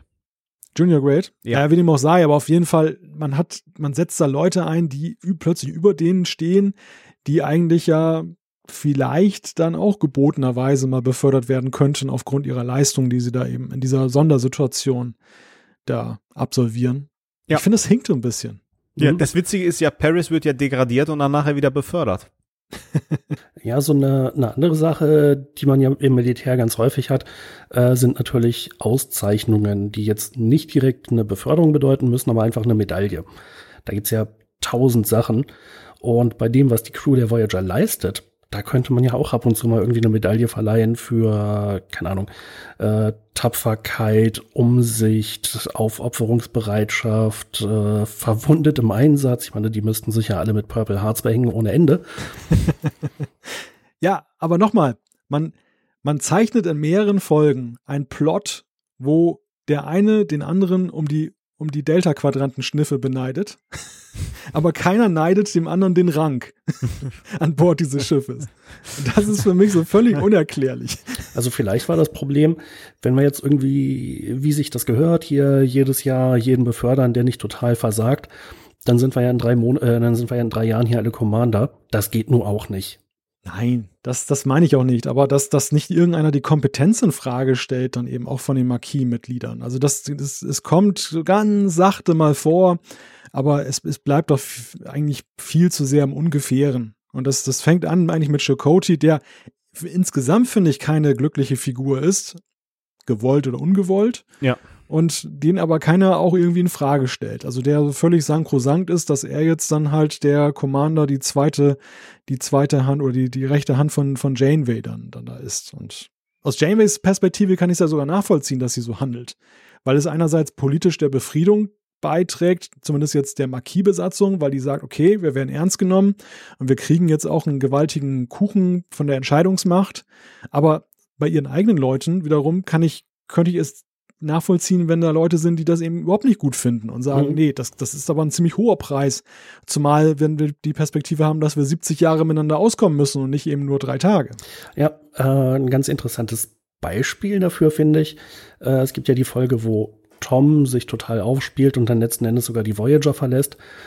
Es stellt sich dann später raus, das war alles nur, um einen Verräter zu finden, aber Chakotay wusste davon nichts. Und Chakotays Umgang mit Paris, mit diesem aufmüpfigen Typen, naja, er hatte echt seine Schwierigkeiten und Paris hat mehrfach das letzte Wort und Chakotay steht ja schon so ein bisschen bedröppelt dann irgendwie da ähm, äh, in der Messe rum oder so. Und wenn man sich das anguckt im Vergleich zu äh, der Folge, wo Janeway und Chakotay auf dem Planeten zurückgeblieben sind und Tuvok hatte das Kommando bekommen, da meint dann Harry Kim irgendwann, Mr. Tuvok, wir sollten umdrehen, wir müssen mit den Vidianern reden und äh, wir können auch den Captain und den Commander nicht zurücklassen. Da sagt Tuvok dann irgendwann sehr deutlich, Mr. Kim, wenn Sie jetzt noch ein Wort sagen, dann äh, enthebe ich Sie Ihres Ranges oder so ähnlich. Ähm, da macht Tuvok schon eine etwas souveränere Figur als äh, jemand, der das Kommando übertragen bekommt. Vielleicht nicht unbedingt souverän im positiven Sinn. Er ist ja da auch ziemlich mit der Situation überfordert. Aber er wirkt zumindest ein bisschen souveräner als Chakotay. Hm. Andererseits war natürlich Tuvok seinerseits auch bei den Marquis, wenn auch als Verräter. ja, Chakotay wird ja nur hintergangen, ne? Seska, Tuvok. ja, Alleine das qualifiziert ihn eigentlich schon nicht als Anführer auf diesem Schiff. Ja, es ist verworren in diesem Delta-Quadranten.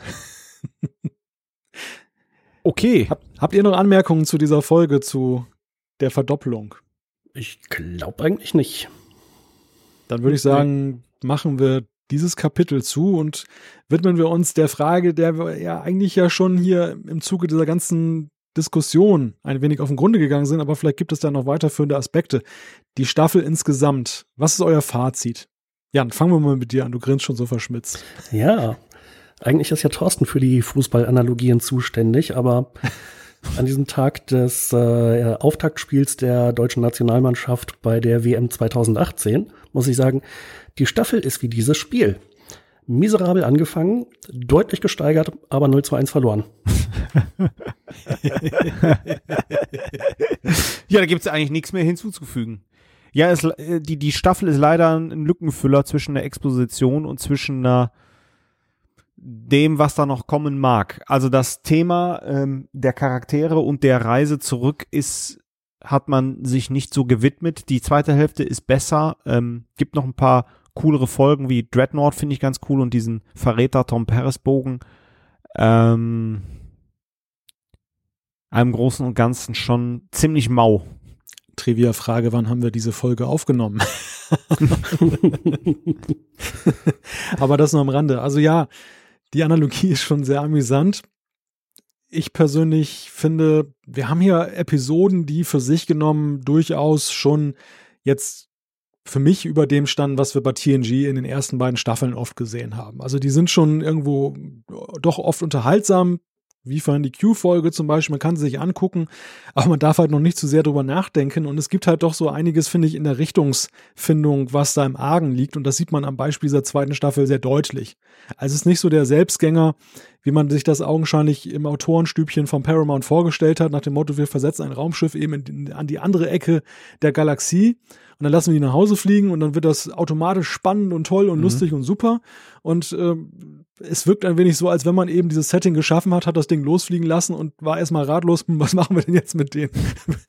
okay, heute nehmen wir eine Plasmaströmung. Und das ist so, das ist so das Problem. Die, die Casen funktionieren auch im zweiten Aufguss nicht. Wir erleben sie ja hier in der zweiten Staffel eigentlich nochmal etwas in einer anderen Fasson. Man versucht sie mit Seska so ein bisschen dann auch noch irgendwie anders darzustellen. Trotzdem funktionieren sie nicht, also keiner mag sie und alle warten weiterhin auf die Borg. Äh, Obwohl es noch keiner weiß, ne? dass die kommen in der Serie zum Zeitpunkt. Ja, aber ferne Welt, eine andere Ecke der Galaxie. Q war jetzt auch schon da. Also Ja, gut, ist man, da, da ist man jetzt heiß auf die Borg und man kann es gar nicht abwarten, bis sie auftauchen. Und tatsächlich wurde es ja witzigerweise dann ja auch so richtig gut erst, als sie dann plötzlich da waren. Und ich fand, die, die Serie kriegte dann irgendwo die, die Kurve. Ja, diese zweite Staffel, also man muss sie überstehen. Sie hat einige wichtige Punkte, aber sie bleibt irgendwie unter ihren Möglichkeiten und ich glaube, das Erleben aus heutiger Sicht ist auch ein noch schlechteres als aus damaliger Sicht, als man eben in die Serie reingestartet ist. Also man hatte noch nicht diese Verhältnismäßigkeit mit, mit dem späteren Deep Space Nine. Man hat auch noch nicht gesehen, was aus Voyager gemacht wurde. Man war noch ein bisschen euphorisiert aus TNG. Und ähm, es ist einem erst hinterher klar geworden, was hier alles schiefgelaufen ist. Und ja. Ähm, ja, ich muss dir im Wesentlichen zustimmen. Was heißt, ich muss, ich stimme dir im Wesentlichen zu. Ähm, als wir die erste Staffel besprochen haben, da war ich echt überrascht, wie gut sie mir gefallen hat im Vergleich zu meiner Erinnerung. Und bei der zweiten Staffel war es tatsächlich so, dass sie mir noch schlechter gefallen hat, glaube ich sogar, als, äh, als ich mich dran erinnerte. Gerade am Anfang diese Folgen, wo Elogium dazu gehört und die Raumverzerrung und noch ein paar andere ah, das ist so belanglos und bedeutungslos gewesen und auch wirklich schlecht äh, inszeniert noch dazu. Ähm, in der zweiten Hälfte hat die Staffel deutlich gewonnen, da waren deutlich bessere Folgen dabei. Ähm, es gab übergreifende Handlungsbögen, an die ich mich überhaupt nicht mehr erinnert habe. Das hat mir sehr gut gefallen. Und so gegen Ende hat es mich wieder ein bisschen versöhnt. Aber es ist definitiv nicht so, dass ich mit dieser zweiten Staffel jetzt irgendwie neu zu einem Fan von äh, Voyager geworden wäre. Aber wirst du noch ab der vierten? Ja, ich bin mal gespannt. Ich bin wirklich gespannt, ähm, weil ich ja praktisch nur einmal gesehen habe und ich lasse mich überraschen. Also was ja TNG definitiv von Voyager unterscheidet, ist ja, wie die Darsteller zum Beispiel zu dieser Serie stehen. Bei TNG war es ja wirklich so, sie haben sicherlich auch eingeräumt, dass vielleicht die ersten beiden Staffeln durchaus, gerade die erste, da gibt es auch diese Dokumentation, ja, Chaos on the Bridge, dass es da durchaus etwas turbulent zugegangen ist und da macht ja keiner einen Hehl draus, dass es eben dann doch später weitaus einfacher, weil auch erfolgreicher war. Aber trotzdem, die liebten ihre Serie. Also ich, wenn mein Eindruck ist, die haben sich immer damit identifiziert, während bei Voyager das umgekehrte Phänomen festzustellen ist, dass wenn man so manche hört, besonders den Chakotay-Darsteller, naja, also die sind rückblickend nicht so wirklich glücklich mit dem, was sie da damals gemacht haben und, und reden mehr über Defizite als über, über Pluspunkte oder was sie toll gefunden haben. Und ich finde, das merkt man der Serie zumindest an dieser Stelle auch recht deutlich an, dass das augenscheinlich schon damals so begann, dass es irgendwie freudlos wurde und dass auch die Darsteller vielleicht nicht ganz so glücklich waren, eben mit dem, was sie an Skripten da auf den Tisch gelegt bekommen haben und was aus ihnen gemacht wurde. Ja. Ja, also das war schon ziemlich hartes Brot, was einige von denen dazu liefern hatten oder womit sie zu arbeiten hatten. Ja. Also, zweite Staffel, legen wir sie ad acta. Ja. Kann nur besser werden. Lass, lass mal die Voyager noch ein bisschen fliegen. Das Tolle wird ja auch, die kürzen ja immer stärker ab, je näher wir dem Ende äh, kommen, ne? Jetzt, da haben sie jetzt wirklich fast gar keinen Boden gut gemacht. Wir werden ja später schon sehen, wie Kess den 10 Lichtjahre schenkt oder sowas, ne? 10.000, 10 Millionen, ich weiß gar nicht, nee, 10.000 10 Lichtjahre schenkt. Sagen wir einfach 10 Jahre. 10 Jahre schenkt, genau. Danke. Ja. Kleine Geschenke erhalten die Freundschaft. Ja. ja, klar, aber das ist natürlich auch interessant, dass jetzt hier in der zweiten Staffel, boah, wie weit sind sie gekommen? Also mhm. nicht sehr weit jedenfalls. Nö.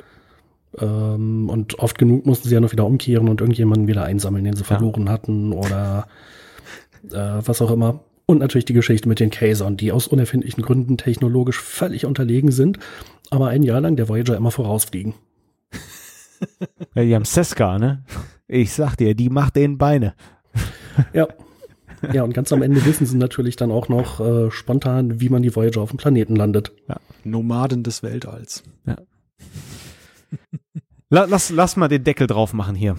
Genau, wir, wir blicken in die Zukunft, aber jetzt blicken wir erstmal zurück, denn es geht primär bei unseren Zuschriften, die wir bekommen haben, um die letzte Folge oder die, ja, nicht, doch die letzte Folge des Trackcasts, aber die dritte Staffel von Deep Space Nine und damit leite ich über zu Jan. Genau, aber bevor ich zum Feedback unserer Hörer komme, möchte ich mich nochmal ganz herzlich bei Microsoft bedanken. Ich sage jetzt nicht die Wörter, die mir auf der Zunge liegen. Ich muss mir nämlich ein neues Skype-Konto für unsere Aufzeichnung machen, weil nach dem Skype-Update meine Zugangsdaten nicht mehr akzeptiert wurden. Finde ich total blöd. Okay, die erste Zuschrift für uns kam von Stefan Topo auf trackcast.de und der hat uns geschrieben, Habt ihr euch irgendwie mit den beiden Mädels vom Rewatch Podcast abgesprochen? Malte hat diesmal auffällig viel Englisch eingestreut, Changeling und so weiter. Und äh, Thorsten hat ständig den, hat den ständig gebeutelten O'Brien angesprochen. Genauso wie die Mädels. Und auch insgesamt waren die Ausarbeitungen und auch die Fazits so ziemlich ähnlich. Ja, also ich habe mich mit den beiden nicht abgesprochen. Wie steht's bei euch? Äh, nein, ich würde mich ja gern mal mit denen absprechen, aber äh, unsere Versuche, dass wir irgendwie ein Crossover machen, äh, sind leider so ein bisschen versandet. Äh, klappt nicht immer zwischen uns. Ich hätte auch eine coole Idee gehabt. Wir hätten ein ähm, äh, Trackcast Rewatch äh, Beliebtheitsquiz äh, Quiz gemacht, hätte ich auch vorbereitet, aber ja, wir sind immer äh, viel unter Feuer. Die, äh, die beiden Damen, die einen sehr coolen Podcast machen äh, vom Rewatch, sind sehr gut unter Feuer. Hat nicht sollen sein, passt gerade irgendwie nicht. Also einfach Zufall. Die nächste Zuschrift hat Malte. Genau. Und ich bemühe mich mal, die Anglizismen etwas äh, zurückhaltender diesmal zu gestalten. Da spielt dann wahrscheinlich so ein bisschen rein, dass ich nebenbei noch so einen kleinen Tech-Podcast co-moderiere. Und dann war ich wahrscheinlich noch so im Englischfieber. Klein, aber fein. Klein, aber fein, genau. Ja, Jan hat uns geschrieben, also nicht der Jan, sondern ein Jan mit J über trackcast.de. Und er schreibt, meine Erklärung dafür, warum O'Brien Anklang beim Zuschauer findet, ist, dass er ein Mensch unserer Zeit ist. Nur deshalb funktionieren auch viele der Handlungen und Verläufe, an denen er beteiligt ist. Ich finde sie zwar nachvollziehbar, aber nur, wenn ein Charakter aus unserer Gegenwart in diese Zukunft springt. Von einer Metaebene betrachtet finde ich O'Brien rückständig und störe mich oft daran, weil ich mir denke oder eher wünsche, dass Menschen in den Jahrhunderten und speziell nach der Sternenflottenausbildung besonnener und differenzierter sind. Ich kann das spontan an keiner konkreten Szene festmachen, aber mein Gesamtgefühl bei O'Brien ist, dass er genauso ist, wie es für den Betrieb einer Soap-Opera nötig ist. Ich bin da in einem Zwiespalt, weil ich O'Brien und die Folgen mit ihm mag, aber die Figur aus Star Trek-Sicht nicht in letzter Konsequent angemessen finde. Was, wie ich finde, ein sehr interessanter Gedankengang ist. Wie seht ihr das? Also ich konnte es nicht so ganz nachvollziehen, sondern ich finde eben, dass diese das eher menschliche und normale bei O'Brien gerade interessant war bei Deep Space Nine. Ich finde nicht, dass es irgendwie wie ein Bruch wirkt mit, ähm, ja, mit den hohen Anforderungen, die man in der Zukunft an die Menschen stellt. Weil ich meine, das sind auch nur 300 Jahre bis dahin. Ich weiß nicht, wie viel Entwicklung da so stattfinden soll. Ich glaube, das wird O'Briens Charakter hier so ein bisschen äh, ungerecht, äh, dass halt die wie immer eine Figur aus Star Trek Sicht sein sollte, äh, besserer Mensch, keine Ahnung. Ähm, also er legt auch die Ideale zugrunde, die wir aus dem TNG Voyager und auch DS9 äh, Universum sehen. Ähm, äh, was ich nur mag, ist, dass er halt keine besonderen Fähigkeiten hat. Ein Worf ist Klingon ist besonders stark, Data ist sowieso überlegen, Jordi hat durch den Visor, durch seine Behinderung einen Vorteil rausgemacht, äh, äh, Riker ist Womanizer und so weiter und so weiter. Und jetzt auf den ersten Blick ist bei O'Brien nichts Besonderes, äh, aber das macht ihn gerade so menschlich. Und ähm, ich mag O'Brien. Ja, ich finde, ihr seht das viel zu negativ. Also ich glaube, ich würde das eher so ein bisschen wertfrei einfach mal betrachten. O'Brien fällt schon irgendwie aus dem Rahmen. Also er ist ja schon einer, der eben, und das macht ihn wahrscheinlich so sympathisch beim Zuschauer, ja eher auch mal flucht und, und ungehalten ist und so, während die anderen so in ihrer Überprofessionalität dann eben alles so zurückhalten. Also so gerade Dex fand ich dann am Anfang der Serie dann doch immer recht so, die brachte nichts aus der Ruhe. Der konntest, konntest eine Latte über den Kopf kloppen, ja, ja, komm, wir, gehen wir mit um. Während O'Brien so einer ist, der dann eben dann die Faust rausholt und zurückschlägt. Und das, das finde ich, macht irgendwie, ich, ich denke, das wollte Jan da auch zum Ausdruck bringen in seiner Zuschrift, dass er halt so aus dem Rahmen fällt, weil er irgendwie so ein bisschen halt noch wie ein Mensch unserer Zeit wirkt, aber auf der anderen Seite eben nicht diesen hohen Star Trek-Idealen dieser Zeit äh, entspricht, was nicht heißt, dass die unbedingt besser sind.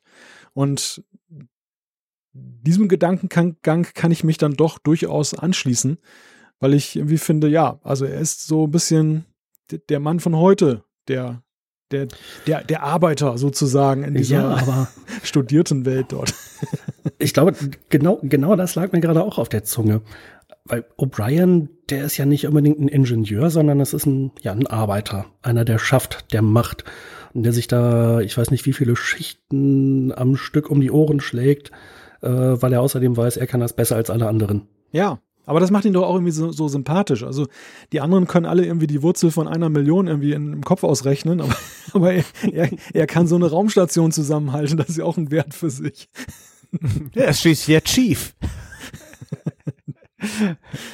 Ja. Ach, ich mach mal weiter. Dritte Zuschrift von Michael, auch bei trackcast.de. Es geht wieder um die letzte äh, Episode. Ähm, bei Minute 59 von Episode 67 verrät uns Thorsten, also ich, seine persönliche Theorie, dass O'Brien in jeder DS9-Staffel mindestens einmal eingekerkert, gefoltert, zum Tode verurteilt, stirbt, Zeitreise, Mittwoch oder sonst irgendwie gequält wird. Jetzt kommt's.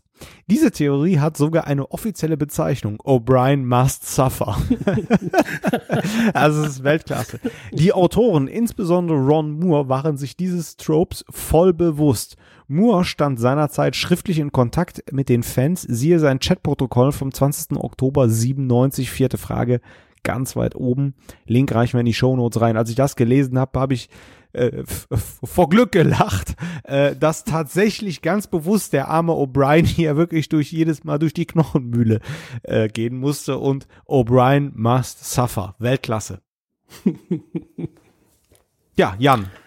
Die nächste Zuschrift kommt vom Stammhörer und Stammkommentator Christoph aus Erkelenz. Und äh, drei Aspekte hat er. Erstens, eine Sache hat mich eigentlich immer irritiert. Eigentlich hat Odo seine Frisur offensichtlich von seinem majoranischen Ziehvater Dr. Mora abgekupfert. Warum zum Teufel haben alle Wechselbelger ebenfalls diese Frisur beziehungsweise ein ähnliches Aussehen? Ja, die sind alle von Odo abgekupfert, ist doch logisch. Ja. Ja, spannende Frage. Zweitens, ihr habt angesprochen, dass O'Brien alles selber repariert, beziehungsweise sich in der Regel um das meiste selber kümmert und nicht seine fähigen Mitarbeiter. Das ist aber in der ganzen Serie eine beliebte Vorgehensweise. Die Führungsoffiziere der Star Trek-Serien machen eigentlich immer die Drecksarbeit, obwohl im Rücken Hundertschaften bereitstehen.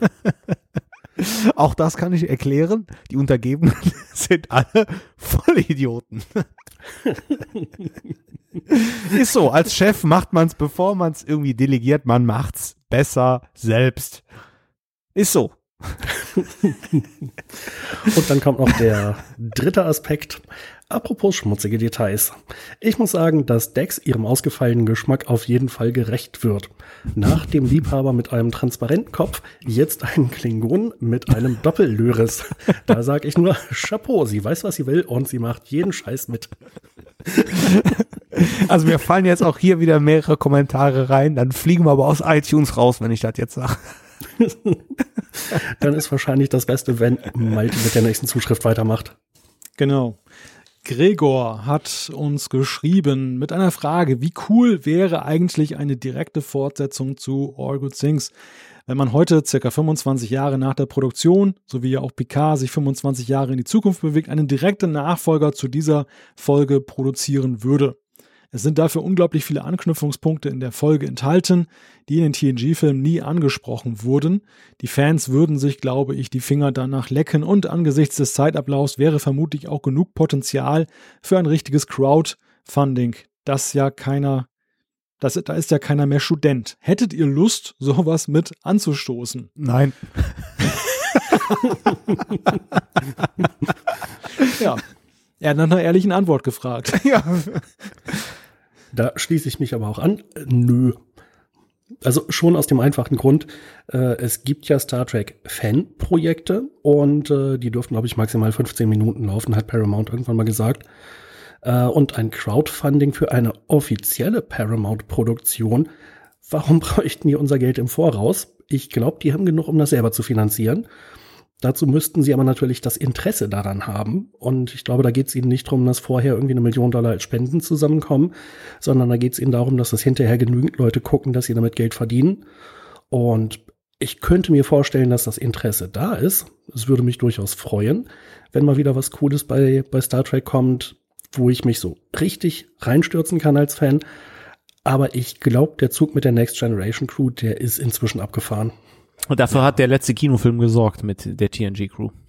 Ja, nicht nur das, aber auch jetzt einfach altersbedingt. Also Altersheim in Space, oder? Wer will denn das jetzt noch sehen? Mal ganz ehrlich. Na, Patrick Stewart springt ja immer noch als Dr. X in der Gegend rum, oder nicht? Ja. Nee, der ist Stuart. Habe ich jetzt gespoilert? Film Logan. Ach. Ja, egal. Ja, aber guck mal, ich meine, die sind ja wirklich alle alt und fett geworden, deswegen. Äh. so, so drastisch wollte ich das jetzt nicht formulieren. ja, aber dann, dann, dann müssen sie die alle wieder in die, in die hautenge Uniform reinschießen. Also will auch keiner sehen. Naja, also bei Jonathan Frakes ähm, in der letzten Folge von Enterprise, da hat sich ja auch keiner. Halt, warte, doch. Alle haben sich dran gestört. Nur Paramount nicht. Also, ich will jetzt niemandem zu nahe treten, um Gottes Willen, das war jetzt nur salopp dahingesagt, aber ey, was, äh, lass uns doch TNG und All Good Things in der guten Erinnerung behalten. Also, ich, ich weiß nicht, wenn das jetzt noch weitergeht, das kann, das kann nicht gut sein. Ja, genau, das kann nicht gut sein. Und wir können das ja auch alleine mal daran bemessen, wo es andere probiert haben. Also Akte X, X-Files ist ja so ein Beispiel gerade, dass, wo dann auch eben jetzt das dann reaktiviert wurde nach langer, langer Zeit. Und ein sichtlich, äh, vor allem eine sichtlich gealtete Scully und ein, ein Mulder sind jetzt wieder da.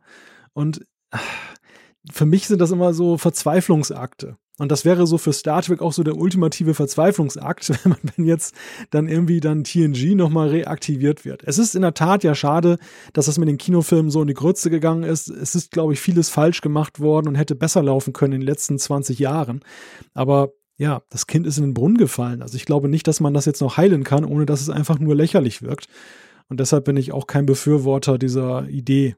Das, das tut mir leid um TNG. Ich habe es genossen, aber ja, es hört naja. einfach für mich auf dann. Also ein Aspekt, den ich natürlich schon noch interessant finde, ist, dass nach dem ziemlich katastrophalen fünften Star Trek-Film halt der Vertrag mit William Shatner gekündigt wurde, der ja eigentlich nochmal Regie führen sollte. Und dann hat man gesagt, so, jetzt holen wir nochmal hier den Nicholas, Nicholas Meyer ran. Der weiß, wie man erfolgreiche und gute Filme macht. Und der sechste hat ja echt gut funktioniert, meiner Meinung nach. Und wenn es so einen Abschluss für TNG gäbe, meinetwegen auch zig Jahre nach dem Ende der Serie und nach dem letzten Kinofilm, Gerne, sehr gerne. Aber dann brauchen Sie bitte auch eine gute Idee und nicht einfach nur die Idee, hey Mensch, wir haben da noch diese Star Trek in der Schublade, können wir damit nicht im Kino noch Geld verdienen? Also ich meine, Sie haben ja TNG eigentlich schon kaputt gemacht mit dem Kinofilm. Ja, ne? TNG funktioniert nicht auf der Leinwand. Das muss man einfach mal so hart sehen. Generations hat mich persönlich noch gepackt. Alles, was danach kam, hat für mich nicht mehr funktioniert. Und damals ritten sie noch auf der Beliebtheitswelle. Jetzt ist es schon so lange her, dass man jetzt auch so einen unkonventionellen TNG-Film auch nicht mehr damit rechtfertigen könnte mit der Popularität. Also ich glaube nicht, dass das jetzt dann die Bekanntheitswerte noch so groß sind oder der Wunsch noch so groß, dass sich das wirtschaftlich tragen könnte. Und ach, ich weiß nicht, also bestenfalls so ein Fernsehfeature könnte man daraus machen. Das würde sicherlich funktionieren, aber schöner Auftrag für Netflix. Ja. Keine Ahnung, aber ich, ja, es gibt Petitionen, gibt es ja zu jedem, ich wollte sagen, gerade Mist sagen, aber zu jeder, zu jeder schönen Idee des Universums gibt es ja eine Petition und, und aktive. Und ich will ja die Leute auch nicht in, in ihrem Elan jetzt stoppen, die sollen es ja gerne machen, aber bei mir ist die Schwelle der Überzeugung doch recht hoch angesetzt und ähm, ja, so, so ad hoc muss ich leider sagen, überzeugt mich das nicht sonderlich. Aber das Ansinnen von Gregor haben wir ja alleine durch die Nennung in diesem Trackcast erfüllt. Und wenn jetzt alle anderen das anders sehen als wir, dann ist Gregors Sache ja trotzdem geholfen, auch wenn wir drei jetzt dann mit unseren bescheidenen Einzelmeinungen sagen, dass wir das nicht so klasse finden. Genau. Ja, dann haben wir das Feedback abgearbeitet. Ich würde ganz gerne noch zwei Sachen aufnehmen, die uns als Feedback immer wieder erreichen und wo ich dann schon immer mal was zu sagen wollte. Das eine ist die immer wieder auftauchende Frage, wann kommt endlich der nächste Trackcast? der kommt, wenn er fertig ist. Genau. Das möchte ich ein für alle Mal mal klarstellen, dass wir grundsätzlich über Produktionszeiten vorher keine Auskunft geben. Wir haben unsere Gründe. ja, aber so schwer kann das doch nun wirklich nicht sein, diese anderthalb Stunden sich da mal hinzusetzen. Das können wir doch auch alle zwei Wochen. Genau, das ist die zweite Zuschrift, die, wir, die wir immer wieder mal kriegen. Das kann doch ohne so schwer sein, sich mal hinzusetzen und einen Trackcast zu machen. Doch kann es. Seht ihr ja. ja, damit ist alles gesagt. Ja. Ja, danke nochmal. Ich habe auch noch zwei Kleinigkeiten. Äh, wahrscheinlich mache ich eine Kleinigkeit von Jans, äh, Jan kaputt. Und zwar ähm, der äh, Leser Sam hat uns noch einen Link reingereicht. Jan hat den lieberweise schon in unsere in unser Produktionssystem in die Show Notes gegeben. Es geht nämlich darum, dass bei Discovery die bisherigen Showrunner Aaron Haberts, ich hoffe, ich habe das richtig ausgesprochen, und Gretchen S. Burke äh, gefeuert sind und Alex Kurtzman äh, das jetzt weitermacht. Äh, Link reicht mal rein, danke an Sam. Ähm, und äh, wir haben ja noch immer noch meine Rubrik der lustigste Nick in den äh, im Feedback. Das ist heute der holographische Föhn vom Holodoc. Auch nicht schlecht, das stimmt. Jo, dann machen wir einen Deckel drauf, wa? Ich habe jedenfalls keine Anekdoten mehr nachzureichen. Das ist dann die Zuschrift vom nächsten Mal. Wieso, wieso kriegt der Jannis in dieser langen Zeit nicht hin, mal eine Anekdote zu finden? Frechheit. wird sofort, wird sofort alles gekündigt. Ich schreibe auch nie wieder mehr. Genau. Ich, ich bezahle künftig nicht mehr für diesen Trackcast. Ach nee, stimmt. Wird, wird ja eh nicht bezahlt. Aber ist egal. Das war der 68. unbezahlte Trackcast. Wenn ihr uns schreiben möchtet, dann schreibt uns eine E-Mail an post.trackcast.de. Klickt auf den Gefällt mir-Button bei Facebook oder folgt uns auf Twitter. Alle Infos zur Sendung gibt es wie immer auf www.trackcast.de. Wir freuen uns, wenn ihr auch beim nächsten Mal wieder einschaltet. Bis dann. Macht es gut. Und tschüss. Adios.